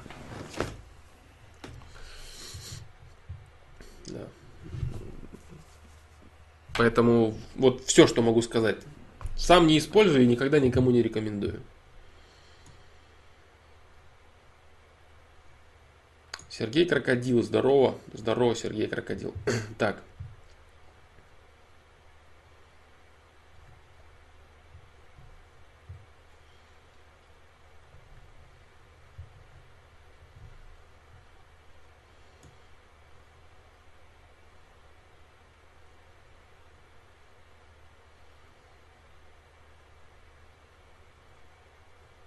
Так, дальше. Я, я просто дальше листаю, я смотрю тут диалог какой-то был. А, я листаю дальше, да. Пад-пад. А, сегодня у меня несколько вопросов. Надеюсь услышать ответы хотя бы на часть из них. Первый вопрос. Так, что-то чат тупит. Нормально. Да что такое?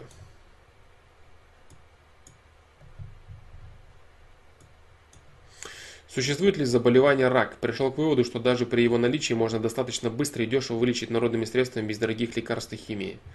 Существует такое, да, онкология существует, конечно же. Онкология существует, э, да, существует. Это определенная степень разрушения клеток организма, определенным образом, да. Э, но тот вывод, к которому ты пришел, что его можно вылечить достаточно быстро и дешево народными средствами. Но есть определенные вещи, которые поддаются народным средствам по типу соды. Э, есть, да, это работает, отчасти работает. Вот. Также это, конечно, мысль человека в первую очередь. Но проблема заключается вот в чем, что если человек обладает таким заболеванием, значит очень серьезно он, э, э, его энергетика в очень сложном состоянии, скажем так, находится. И для того, чтобы ему выбраться на уровень, при котором возможно самоизлечиваться, ему предстоит очень серьезная работа, и ему необходимо просто внешнее вмешательство человека, который бы смог, э, так сказать, возродить это в нем. Вот. Но опять же, да, все существует до определенных стадий. Существуют стадии безвозвратные существуют стадии безвозвратные, когда человек э, утратил способность э, совершать качественные выборы и просто у него остается определенное время, чтобы что-то понять и не более. Дальше.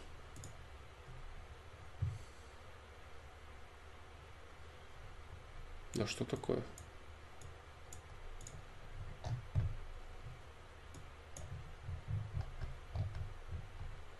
Вот. Нормально.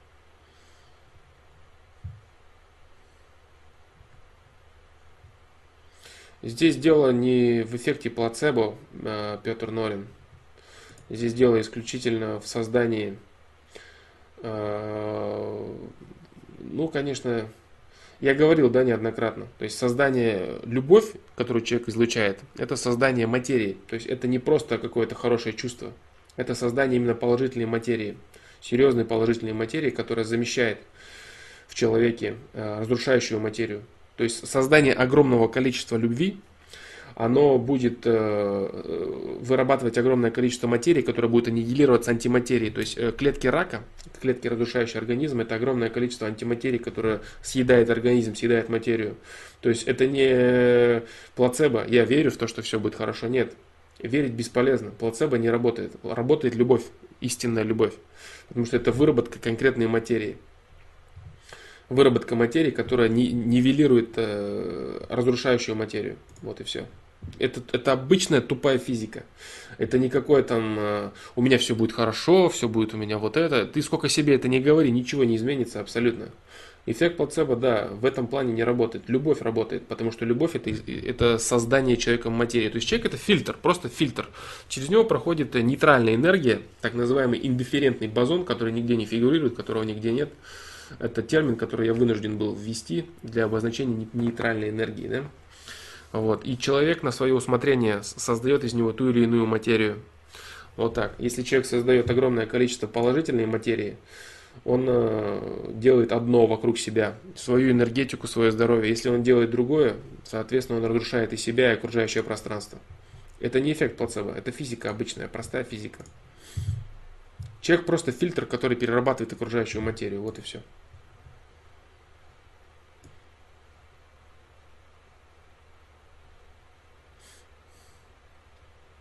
То есть он конкретно создает определенно, определенного уровня фермионы.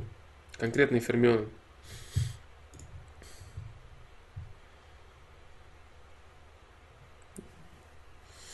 Дальше. Э, второй вопрос подпада. Бывает ли везучесть на что-то по жизни? Э, мне, например, часто везет на деньги без особых усилий, друг Другу везет на знакомых, МБ харизма плюс характер. Постоянно находит кучу знакомых даже в сложных условиях. А, здесь дело не в, э, везет, здесь дело в предрасположенности тех условий, которые тебе необходимы для твоего развития. Вот о чем речь здесь идет. Понимаешь? Поэтому это не везучесть, это твоя, это, это необходимые лично для тебя условия.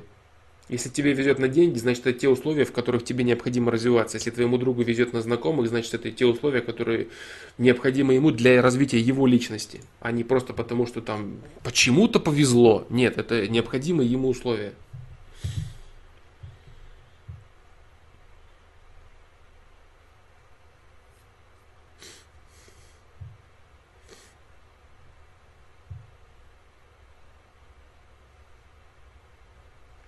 Алан Миллер в продолжении. Почему, когда мой дедушка болел раком, мы всей семьей молились излучали любовь, как ты говоришь, создавали материю, но, этого, но это не помогло? Потому что для того, чтобы человек излечивал определенные сложные э, заболевания своего организма, он должен сам сделать. Люди окружающие, они не способны вывести его на своем. Если как бы вы не, что бы вы ни излучали, как бы вы чего ни делали, э, если человек закрыт от получения этого, нужно даже уметь получать любовь, например. Вот. А, э, окружающие сторонние люди могут дать э, не больше 50%, а то и 49%. Человек должен сам э, начать работать на себя. Безусловно, окружающие люди помогают сильно, но если человек закрыт, если он не, не развивает это, ничего не поможет. Это первое. Второе, если человек проходит определенную стадию, как я говорил уже, определенную стадию безвозвратно, просто без возврата для физического организма. То есть физическая материя организма просто истощается, самоуничтожается и погибает. Вот так. А, есть уже моменты, когда человека не вернуть. Что бы ты ни делал бывают случаи чудесных, так называемых, чудесных возвращений человека из прямо, из, прямо, из, прямо из могилы. И неизлечимые болезни, и все, встает на ноги. Бывает такое. Но тем не менее, бывают ситуации, при которых человека в принципе невозможно вернуть э, к жизни, как бы он даже не старался, как бы он не осознавал. В любом случае, его осознание будет выражено лишь качеством э, его имеющейся души, его тонкого тела, которое перейдет на следующее развитие уже в новых условиях, более, с более качественным ресурсом. Вот и все. Поэтому даже если допустить, что ваш дедушка тоже старался с определенного момента, с определенного этапа, проблема заключается вот в чем. Проблема заключается в том, э, большинство вот таких вот ситуаций, как ты говоришь, заключается в том, что люди могут, я не говорю про твою ситуацию, ни в коем случае я не хочу оскорбить э, твою ситуацию, но я буду говорить в общем, и многие люди найдут в этом себя. Э, люди забивают на своих близких, забивают на свою жизнь, э, испытывают абсолютное безразличие и вспоминают о своих близких и начинают их любить активно только после того, как они начинают болеть серьезным заболеванием. А болеют они серьезным заболеванием из, и как раз таки из-за того, что люди посеяли эти причины, причины безразличия. И человек в своей жизни то же самое. Э, не любит никого, ничего ему не надо, прет сам только для себя, потом начинает болеть, начинает как такать, рассказывать, ой, вот как так, а вот почему, вот это несправедливо и так далее, и начинает чего-то там разруливать. То есть человек долго и усиленно, планомерно идет к разрушению себя. А потом он хочет очень быстро взять и выздороветь за раз. Не бывает такого. Чтобы заработать очень серьезные болезни, нужно очень долго к этому идти. И выход из этого, соответственно, тоже очень сложный. И рассказ про то, что вот наш дедушка заболел, ему вот раз его начали любить, и почему он не выздоровел, да потому что либо он сам недостаточно любил себя и окружающий мир, либо он очень долго себя не любил, или вы очень долго его не любили. Я тебе еще раз говорю, я не хочу твою конкретную ситуацию как-то оскорбить. Я тебе говорю лишь о э, ситуациях, которые происходят в большинстве своем. Вот так. Понимаешь, поэтому излучать любовь на человека нужно не тогда, когда он заболел, жалеть его от этого, а любить человека нужно во время его жизни всей. И человек должен сам быть человеком. А рассказ про то, что я всю жизнь был непонятно кем, потом я заболел, а вот теперь я стал хорошим, я хочу выздороветь. Да нет, бро, ты зарабатывал эту болезнь очень долго. Поэтому определенные вещи можно э, вернуть себя и поиметь второй шанс, если ты действительно его заслуживаешь поиметь следующий шанс для того, чтобы что-то делать. А может быть ты остался здесь просто на определенный срок, допустим, пару лет для того, чтобы что-то осознать, понять и уйти, начать заново. У тебя нету шансов больше развиваться, нету шансов начать заново, понимаешь? То есть это очень такой серьезный вопрос, и когда люди касаются сами его касаются, они сразу начинают рассказывать про несправедливость. Они сразу забывают совокупность всего этого. И вот все, я же сейчас все изменил, почему у меня все продолжает ухудшаться? Да потому что ты шел к этому. Это то же самое, как, знаешь, всю жизнь переедать, и набирать вес всю жизнь там на протяжении 20 лет, а потом сказать, не, ну как это вот я вот э, столько вес набирал, вот я же сейчас хочу заняться спортом, я вот уже два месяца пресс качаю, что-то я не похудел. Так ты два месяца пресс качаешь, а до этого ты 20 или 30 лет не следил за собой. Здесь то же самое, понимаешь? Люди хотят быстро вылечиться, при том, что они на протяжении всей жизни себя загрязняли. Человек живет там 50 лет, непонятно о чем думая, непонятно в каких мыслях, а потом он раз заболел, а я вот хочу вылечиться. Да ты к этому сколько лет шел? Ты сколько себя губил, сколько ты себя уничтожал, у тебя сколько выборов было, сколько шансов у тебя было до этого. Сколько ты шел к тому, чтобы поиметь то, что ты имеешь? Сколько лет, сколько раз ты неправильно выбирал, не по совести? Сколько ты себя разрушал? Сколько ты разрушал, э, разрушал окружающий мир? И ты к этому пришел. Поэтому удивляться, что у тебя одномоментно вдруг не получилось вылечиться, тут ничего удивительного нет. Не, не стоит удивляться этому. Очень малое количество людей способны действительно кардинально изменить свою личность и действительно выйти на какой-то уровень развития, чтобы преодолеть эту так, так называемую финальную черту и выйти на новый старт и поиметь новые возможности. Очень маленькое количество людей. Это должен быть такой колоссальный уровень осознания, такое реальное стремление поиметь новый шанс, что простому человеку, который просто хочет выздороветь, чтобы делать дальше то же самое, оно ему не под силу, просто не под силу. Я хочу выздороветь. А для чего ты хочешь выздороветь, бро? Для чего? Чтобы что делать? То же самое, что ты делал. Мне просто мешает болезнь. Ну, понятно, она всем мешает. А для почему ты ее получил? Ты ее получил, потому что ты делал не то. А ты хочешь выздороветь именно для того, чтобы дальше делать не то. Понимаешь, в чем основная проблема людей, которые хотят выздороветь? Основная проблема людей в том, что они не понимают, почему они болеют и зачем им нужно выздороветь. Они думают, что им нужно выздороветь для того, чтобы срочно делать то же самое, что они делали до этого. А болезнь им просто мешает. Вот это проблема. Вот так.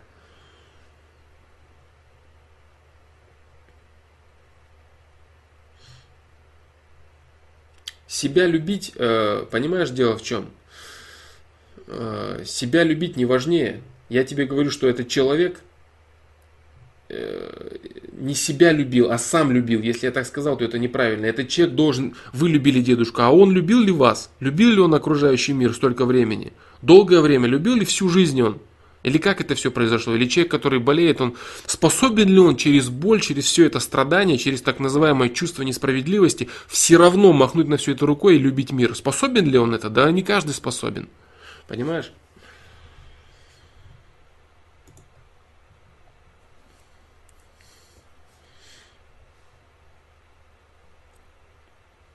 Вот так. Нет, важнее любить окружающий мир. Важнее любить окружающий мир, чем себя. Себя нужно просто принимать как источник ресурсов э, для реализации, и не более.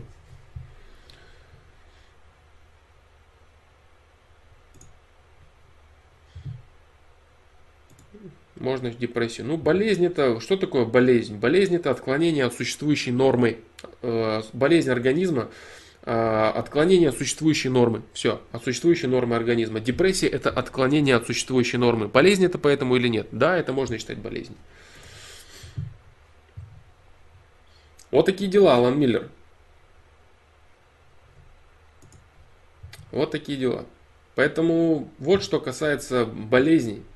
Вот что касается таких вещей. Это очень сложная тема и особенно неприятно ее воспринимать, когда дело касается тебя самого и твоих близких. Кажется сразу, что вот, вот нет, мои близкие это уникальные, вот я это уникальный, моих близкие недостойны там того, сего, пятого, десятого. Другие люди, да, вот мои близкие, да такие же точно, абсолютно люди, все одинаковые в этом плане.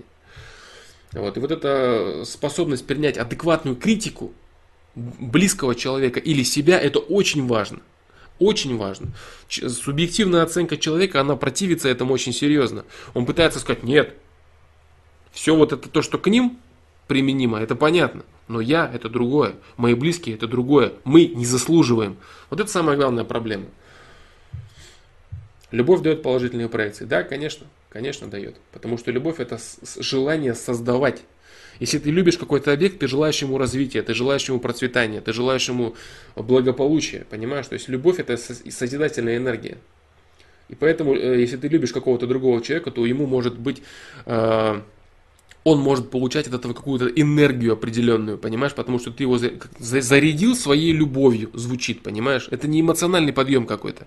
Это непосредственно передача определенного, определенного материала другому человеку. Да, Алан Миллер, конечно. Конечно, это неприятно. Это очень неприятно, но по-другому не понять.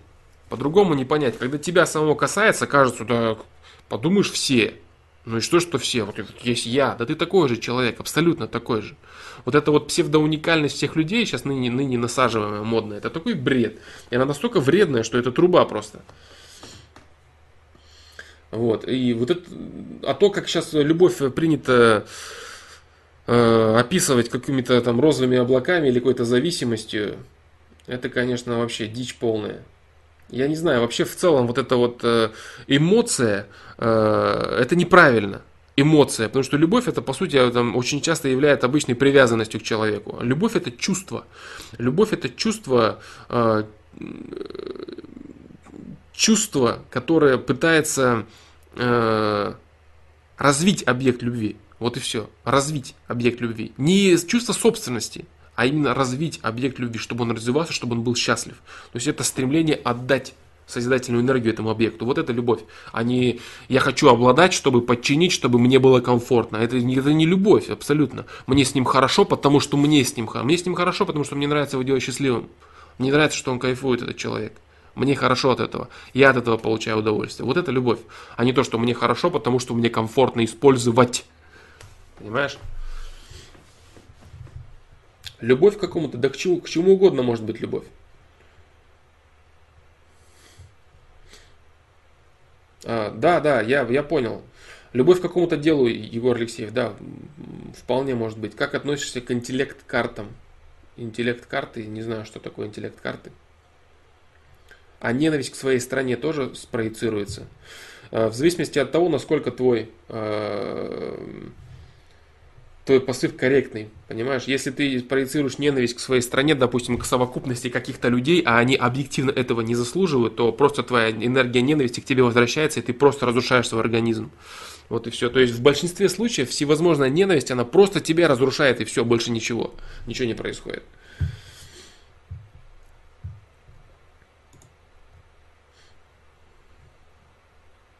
А можно ли управлять любовью направлять в нужное русло? Да, конечно, можно. Можно управлять ей. То есть, для, но для того, чтобы управлять любовью и направлять ее в нужное русло, у тебя должно быть качественное миропонимание. То есть, как ты можешь, допустим, направлять любовь в нужное русло, если ты считаешь, что ты случайный набор ДНК, который появился непонятным образом, который произошел от обезьяны и который соревнуется за кусок хлеба, за кусок мяса с остальными людьми? Какой тут может быть речь любви вообще? Тут просто инстинктивная борьба за выживание и все. То есть для того, чтобы мочь работать на таких высотах, надо иметь определенный фундамент миропонимания. И после этого ты уже можешь понимать, что такое другой человек, что такое люди совокупности, что такое окружающая природа, что такое вот это, мое дело, мое развитие, остальные люди, мои родственники, мои близкие люди там и так далее. Причем, что касается опять же родственников, то есть родственники бывают дальше, чем абсолютно незнакомые люди. С родственниками может быть абсолютно никаких отношений. То есть родственные люди, близкие по крови, они могут быть чужими людьми, с которыми ты вообще никак не общаешься. А чужие люди тебе абсолютно могут быть роднее, роднее любых родных. Вот. То есть родство имеется в виду здесь это именно духовное родство. Не родство плоти, а именно духовное родство. Когда ты чувствуешь абсолютную связь с человеком, действительно. Если получается так, что у тебя и кровное дух, э, родство, и духовное родство, это очень важно. Да, естественно, бывают очень серьезные проблемы, когда у детей э, кровное родство именно с родителями проблематичное. То есть при кровном родстве отсутствует абсолютно духовное родство. Здесь, конечно, да, плохо это. Почему? Потому что дети и родители очень сильно связаны. Очень сильно связаны. Мысли детей, мысли родителей, они очень сильно взаимодействуют друг с другом. Это некая совокупность получается. Вот, поэтому если отсутствует духовное родство при настолько близком кровном родстве, это очень тяжело для человека может быть. Очень плохо для него это проявляется. Очень сложно ему выпутаться из вот этих вот э, из вот этой, из вот этой неправильной картины мира, скажем так. Вот так вот. А, вряд ли дойдешь до этого вопроса наверху, но интересно было бы услышать какой-то совет хотя бы на пару наименований. Есть ли у тебя любимые научные или около научные книги, авторы, которые привели, привели любовь к науке? Ну, что касается квантовой физики, я говорил неоднократно, да, да, что касается квантовой физики, здесь, конечно, Блохинцева, да, вот год я уточняю, 76-е, третье издание. По, по поводу литературы много, в принципе, да. Ну, интересует физика в первую очередь.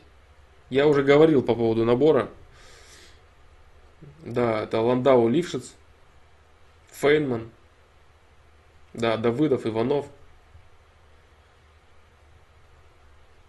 Да, и, ну и основа, да, как бы. Основа, квант, основа квантовой механики Блохинцев.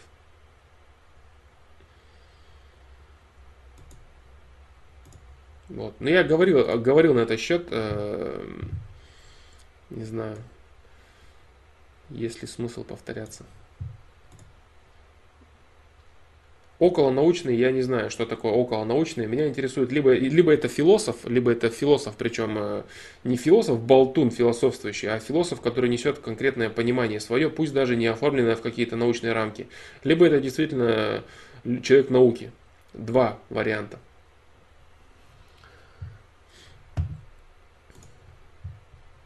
А интерпретаторы бесконечные, все вот это вот, э, это все неинтересно. Да-да-да. Популяризаторы, ну, такое неинтересно абсолютно. Так, дальше, ладно, а, дальше. Так, стрим, кстати, уже подходит к завершению. Скоро я а, озвучу свою задачу, о которой я говорил в самом начале. Я думаю, что она будет интересной. А, очень прошу заморочиться на этот счет, потому что это очень крутая тема. Очень крутая тема и очень полезная для тех, кто заморочится. Он решит для себя огромное количество и бытовых вопросов, и философских. Так, ну а пока продолжим отвечать на вопросы. А, третье. От Pet Pet, да, продолжает э, задавать вопрос. Постоянно вижу. Так. Алан Миллер э, напоследок, да, и в заключении, если любовью можно управлять, можно полюбить абсолютно любого человека. Да, можно.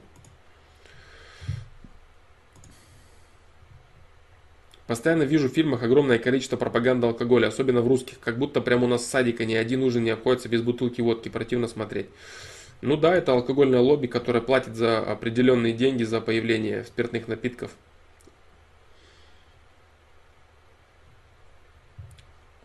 Так, я сейчас постараюсь быстро начать отвечать на вопросы, потому что, да, стрим подходит к завершению, и я говорю, я озвучу свою, свой вопрос. Да, без рассуждений я просто постараюсь отвечать на вопросы людей, если вдруг они есть, которые их мучают, как вот, допустим, пишет э, нежный ополченец, он выше писал, я читал, что для него этот вопрос очень важен, поэтому сейчас я постараюсь быстро пробежать по вопросам. Ну напиши, напиши нежный ополченец, напиши, если прям действительно настолько, настолько, настолько, закопипасти. Если у кого-то есть короткие вопросы, если действительно не вопросы рассуждения, а более или менее блиц вопросы, вы можете их даже сейчас продублировать, чтобы я не копался в чате. Действительно, если вопрос есть, э, который там вот э, нужно сейчас решить, или какая-то ситуация, или еще что-то, можете закопипастить еще раз. Сейчас я попробую ответить. РГД Вонич, как прекратить общение с человеком, если со временем понял, что это не тот человек, с которым ты хочешь взаимодействовать, хотя раньше были близкими друзьями и партнерами, стали раздражать друг друга. Просто прекращай отношения и все. Без всяких розовых облаков. Теряйся, ты занят для этого человека, все.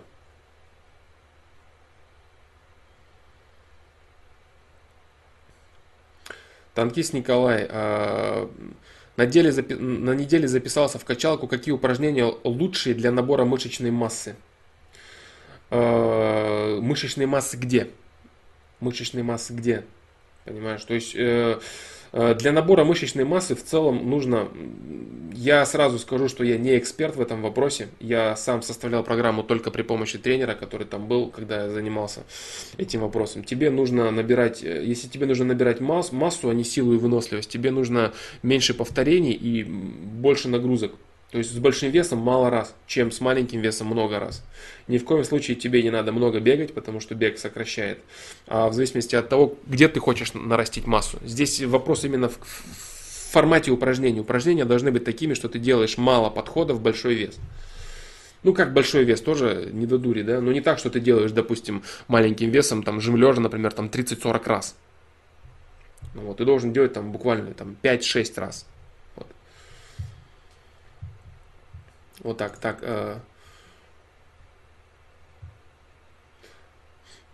Да, и лучше, конечно, вот Алан Миллер правильно пишет, лучше в интернете посмотри еще раз, потому что я даже, например, когда делал какие-то упражнения, я смотрел в интернете, спрашивал у тренеров, тренер у меня был, он, в принципе, есть, это он молодой парень, ну как молодой, младше меня, но он грамотный человек очень в спорте, он мастер спорта по гиревому спорту, он составлял мне программу. Так, дальше. Э, Нежный ополченец. У моей девушки было много половых партнеров, а она у меня первая. Сильно парюсь из-за этого. Как перестать загоняться? Планируем создать семью, а мысли до сих пор тревожат. Э, этот вопрос очень серьезный, много раз я на него отвечал. Нежный ополченец. Этот вопрос у тебя из головы не уйдет. Э, об этом я говорил в видео «Чего хотят мужчины». Посмотри, если не смотрел, можешь пересмотреть. Вот, это очень серьезный психологический вопрос. И посмотри на сайте «Девственность». Э, говорил я на этот счет, как с этим, с этим вопросом, в принципе, совладать. Вот. Это ситуация непростая, когда ты первый у своей женщины, а она у тебя не первая. А, точнее, наоборот, когда ты, когда ты у своей женщины первый, а когда твоя женщина у тебя первая, а ты у своей женщины не первый, да. Вот это очень серьезный психологический вопрос для мужчины. Вот, э, на сайте лучше посмотри по, по пометке девственность. Если ты не сможешь э, найти ответ на этот вопрос, э, лучше задай его на сайте. Это не, не блиц вопрос. Это серьезно психологический вопрос. Отвечал я на него неоднократно. Сейчас я тебе так быстро не отвечу. Ты будешь загоняться, да. Ты будешь загоняться по этому поводу. Стоит ли брать академ, если девушка бросила учиться больше года с ней в одной группе? Как выжить? Это ад. Девушка бросила учиться, больше года с ней в одной группе. Как выжить это ад. Хоть я, по сути, сам ушел, поняв, что ей пох на меня, но вижу ее и понимаю, что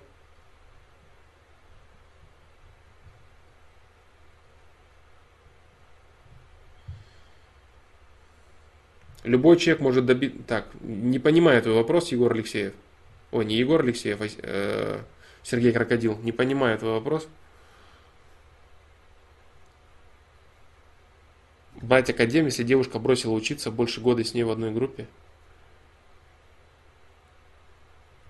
Академ, если девушка бросила.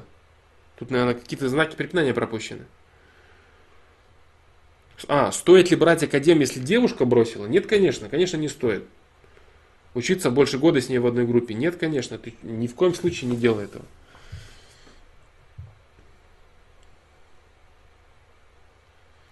Вот сейчас я пишу произведение, которое описывает многих людей как гнилых, но это не моя оценка, а просто эмоция. плохо ли это, некачественно ли это творчество. Это твой субъективный взгляд, почему это некачественно. Творчество всегда субъективно, поэтому это, это качественно и это нормально. Все в порядке, делай, делай это, пиши. Дальше. Так. Короче, утрированный реализм этот. Нет, вполне нормально. Э, вполне нормально, делай это, делай это. Твое нутро просит это сделать. Может быть, ты, когда сделаешь это, твое нутро попросит что-то более другое. Но этот этап он тебе необходим, если оно, оно его просит. Делай, делай, делай. Алмаз Р. Любой человек может добиться всего, что угодно, или нужны случайные обстоятельства для большего успеха. Никаких случайных обстоятельств не существует. Любой человек может добиться всего, что угодно. Нет, не любой. Э, человек, все вот эти рассказы про то, что всем все доступно, это бред силы кобылы. У человека есть определенный ресурс, есть потенциал этого ресурса, который он может раскрыть и реализовать. Человек может добиться чего-либо, только в рамках своего потенциала, который он может раскрыть на полную или не раскрыть. Рассказы про то, что всем все доступно, это чушь полная для того, чтобы собирать деньги на тупых лохах. Вот и все. Так, дальше. А, что видеть?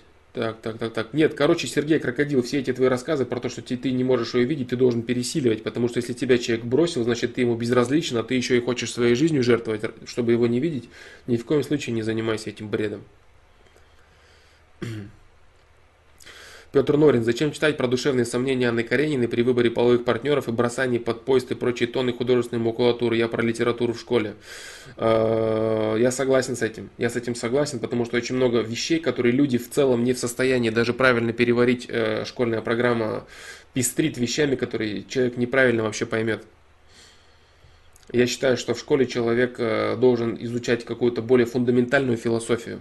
Более фундаментальную философию и какие-то прикладные науки. Вот и все. А про Анну Каренину можно вообще не то вынести, вообще неправильно вынести. Можно вынести вообще знания из Анны Карениной, что переживание по каким-то половым партнерам это вот э, реальная романтика и любовь. Вот можно всякий бред вынести из этого. Совершенно некорректную информацию. Э, Саш, веришь ли в двойников Путина? Э, почему веришь? Э, у многих управленцев серьезных были двойники по причине необходимости. Что касается Путина, я не знаю, я не буду отвечать на этот вопрос. Но эта практика, в принципе, присутствовала очень часто. Так, дальше.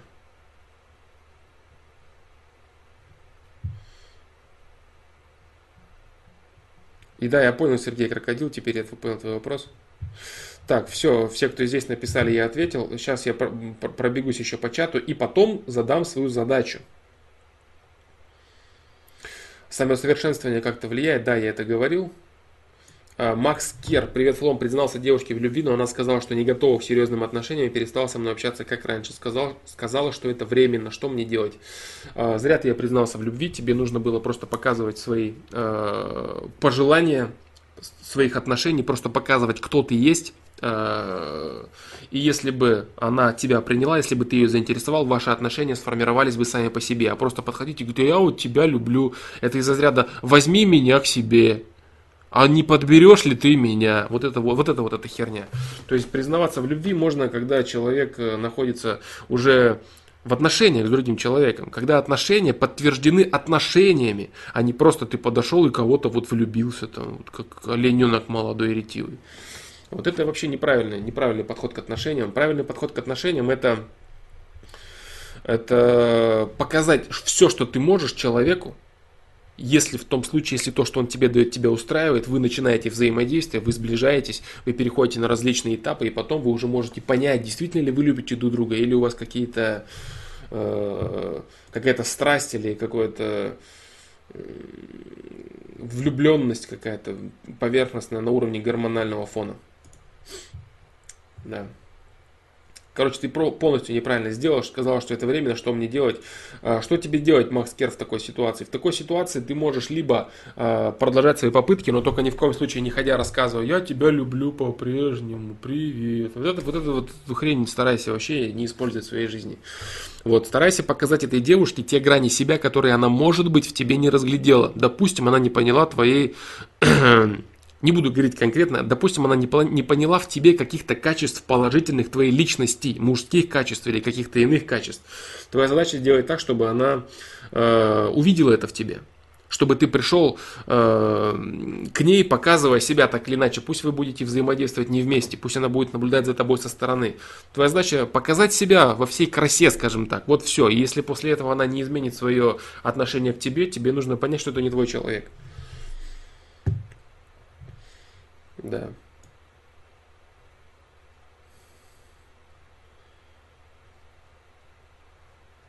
Расул Куатов, э, спокойной ночи, но ты не дождался, к сожалению, задачи, да?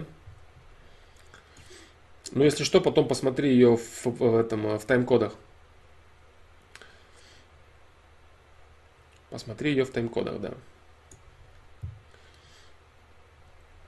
Алмаз Р. Позвал девушку на второе свидание и говорит, что не знает пока. Что значит этот женский ответ «не знаю». Это Динамо? Да, это Динамо.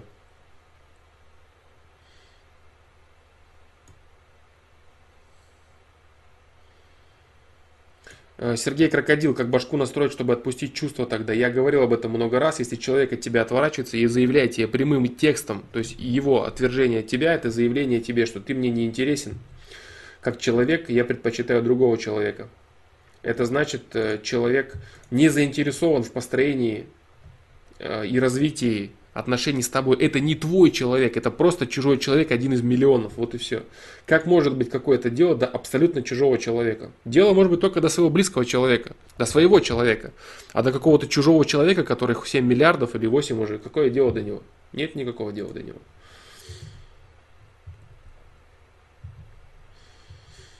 Да, это хорошо, хорошо, Петр Норин, что ты не согласен. Значит, может быть диалог какой-то.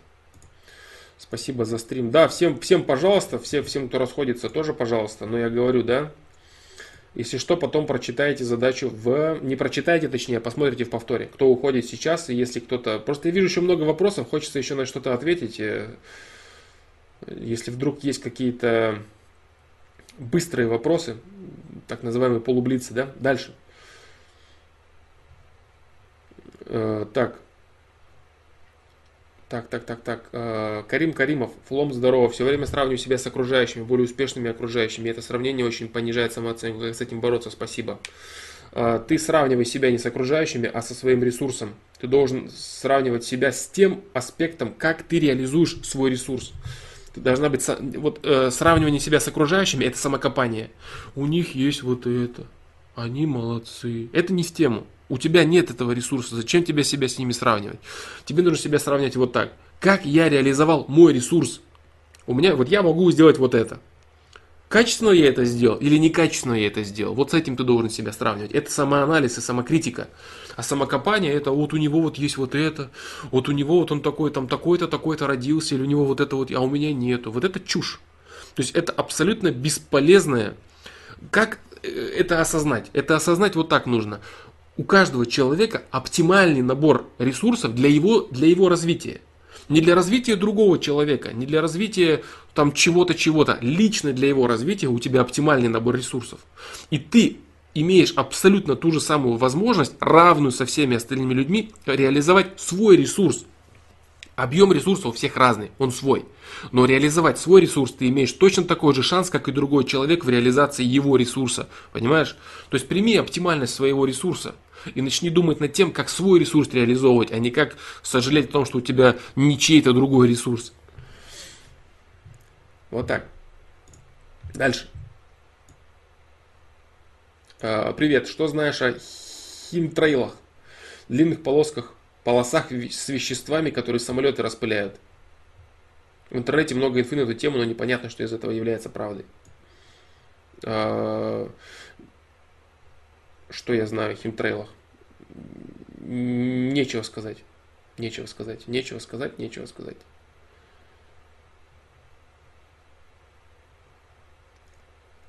Так.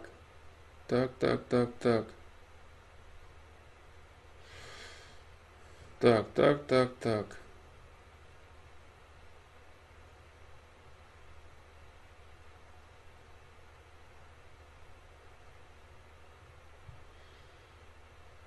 А, Виталий Кириллов, привет, очередной доставший тебе вопрос про порно. Я сегодня после 50 дней сорвался, я уже просто очень устал, у меня нет компа, весь интернет на смартфоне, я и тебя смотрю тут же продолжение, может продать чертям его и купить кнопочный, раз я не умею контролировать плохое, может вообще оградить себя, отчаяние уже, не могу решить вопрос окончательно. Нет, твоя самая главная задача заключается не в том, чтобы у тебя отсутствовало полностью э, искушение. Твоя задача при наличии искушений перебарывать их, понимаешь?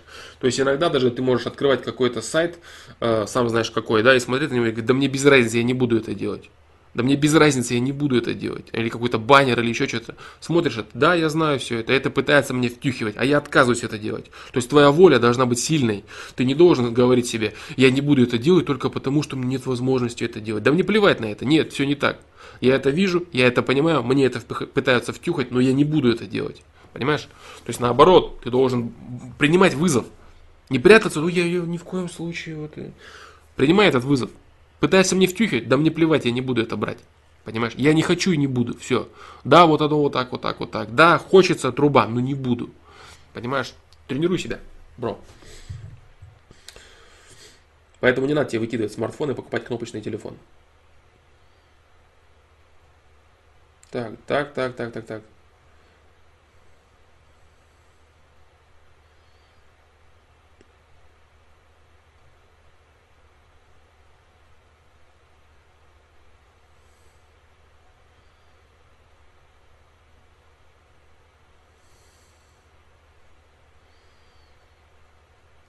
Так, так, так, так, так, так, так.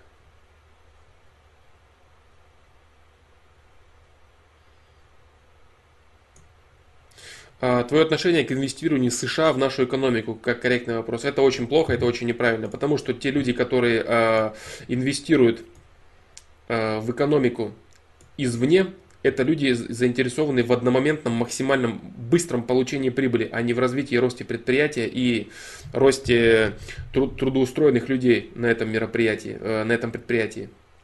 Поэтому это, это, это очень плохо. Мое отношение крайне негативное. Предприятия на территории государства должны принадлежать э, гражданам этого государства.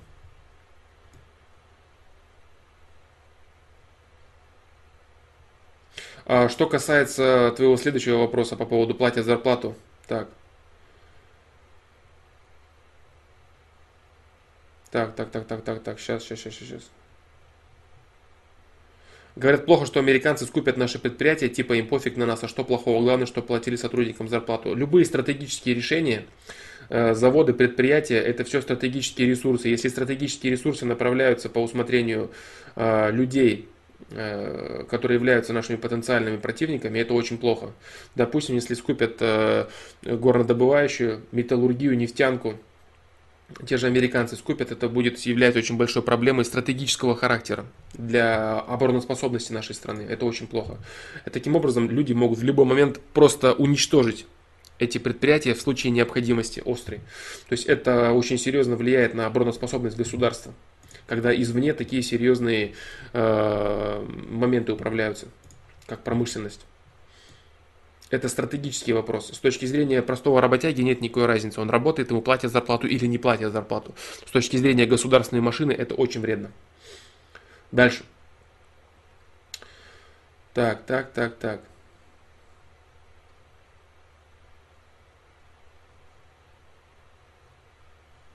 Как избавиться от чувства, которое возникает после траты ресурсов впустую? Никак от него не надо избавляться. Это чувство называется совесть.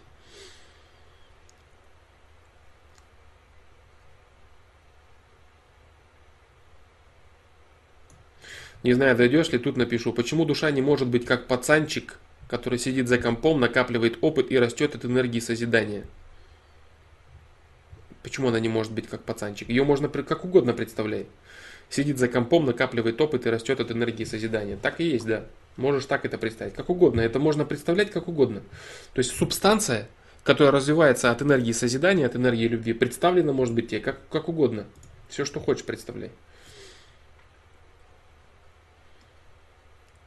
А, вот правильно, Виктор Вальтер тебе ответ танкист Николай. Зачем избавляться? Это естественное и правильное чувство, побуждающее тебя не тратить ресурсы впустую, побуждающее. Да, это совесть так называемая. Поэтому Виктор Вальтер, избавляться от чувства, которое возникает после траты ресурсов впустую, не нужно. Русавелли, Александр, а будут ли еще новые различные видео на различные темы, помимо стримов? Да, Русавелли, будут. Будут. Так. Так, про налоги, генералов, это все было. Так, так, там, тарам, там, там.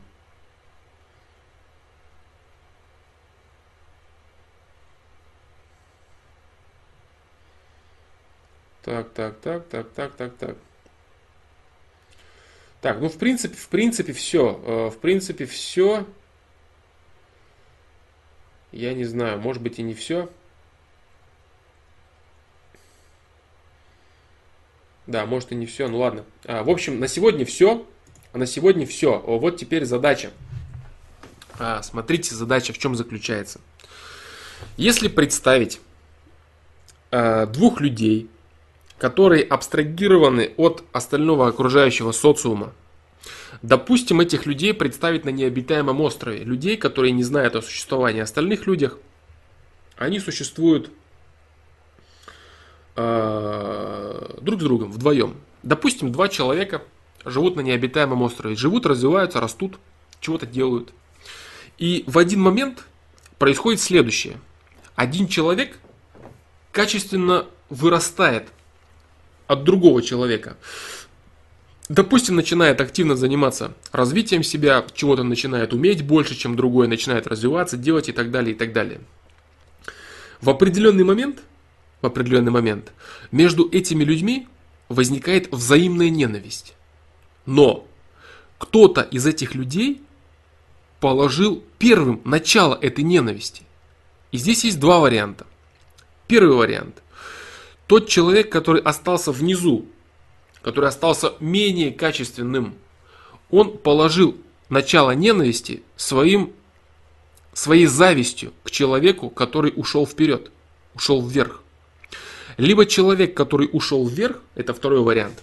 Человек, который ушел вверх, положил начало зависти своим презрением к человеку, который остался внизу. То есть были два человека, один из них ушел вверх по развитию, другой остался. В один момент между ними созрела взаимная ненависть. Но почему она стала взаимной? Потому что кто-то начал ненавидеть первым. А второй лишь ответил взаимностью на эту ненависть. По типу, ну если ты меня ненавидишь, тогда сам ты пошел туда-то, туда-то, понимаешь?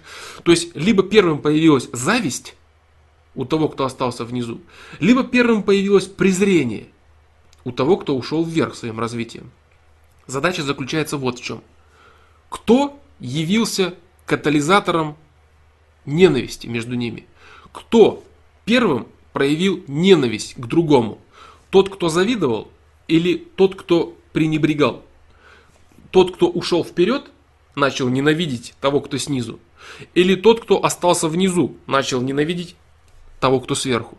Кто из этих людей первым проявил ненависть вынудив таким образом второго ответить взаимной ненавистью. Вот, я э, рекомендую настойчиво заморочиться э, на этом вопросе. Ответы я хотел бы увидеть э, в комментариях к этому стриму, либо на сайте, либо и там, и там можете копипастить. Э, может быть, э, может быть, э, может быть, отвечать э, не сюда, РГД Воинч, отвечать нужно не сюда, не сейчас, в чат отвечать нужно в комментариях. То есть, когда запись стрима появится в Ютубе, можно отвечать в комментариях, либо на сайте отвечать. Вот, э, ответ должен быть такого плана. Я считаю, что тот-то и такой-то, потому-то, потому-то, потому-то. На самом деле вопрос как будто бы простой, но на самом деле очень сложный и отвечающий на огромное количество вопросов, таких как классовость, таких как э, в целом взаимоотношения людей в социуме и так далее. Очень много вопросов этот вопрос решает. Вот, может быть, если получится, честно говоря, вряд ли получится обсудить это, допустим, на каком-то перископе посвятить его именно этому вопросу.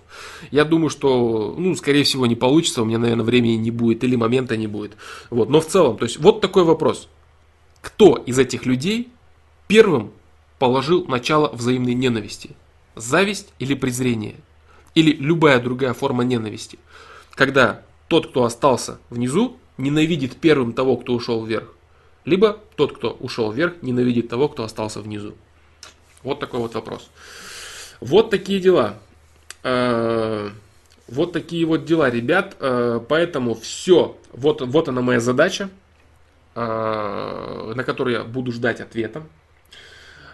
Всем спасибо, кто пришел на сегодняшний стрим. Я надеюсь, он оказался полезным. Я думаю, что он оказался достаточно интересным. Были некоторые темы обсуждены достаточно широко. Это очень круто. Всех я поздравляю с наступающим Новым годом. А, следующего стрима в следующий четверг не будет. А, я говорил уже об этом в начале, потому что 29-го нагружать вас, нагружать и нагружать себя. Вот так. Э, я думаю, что это не стоит этого делать. Я просто выложу следующий четверг э, в 19.00 по московскому времени, в те самые 11 вечера, вместо стрима будет новое видео. Ну, это новое видео, такое поздравительное видео э, с Новым годом, так скажем, да, мое. Вот, собственно, и все. Всем, ребята, спасибо, всем спокойной ночи, спасибо, что пришли. Буду ждать с нетерпением решения задачи. И всем до новых встреч, с наступающим Новым годом. Всем пока.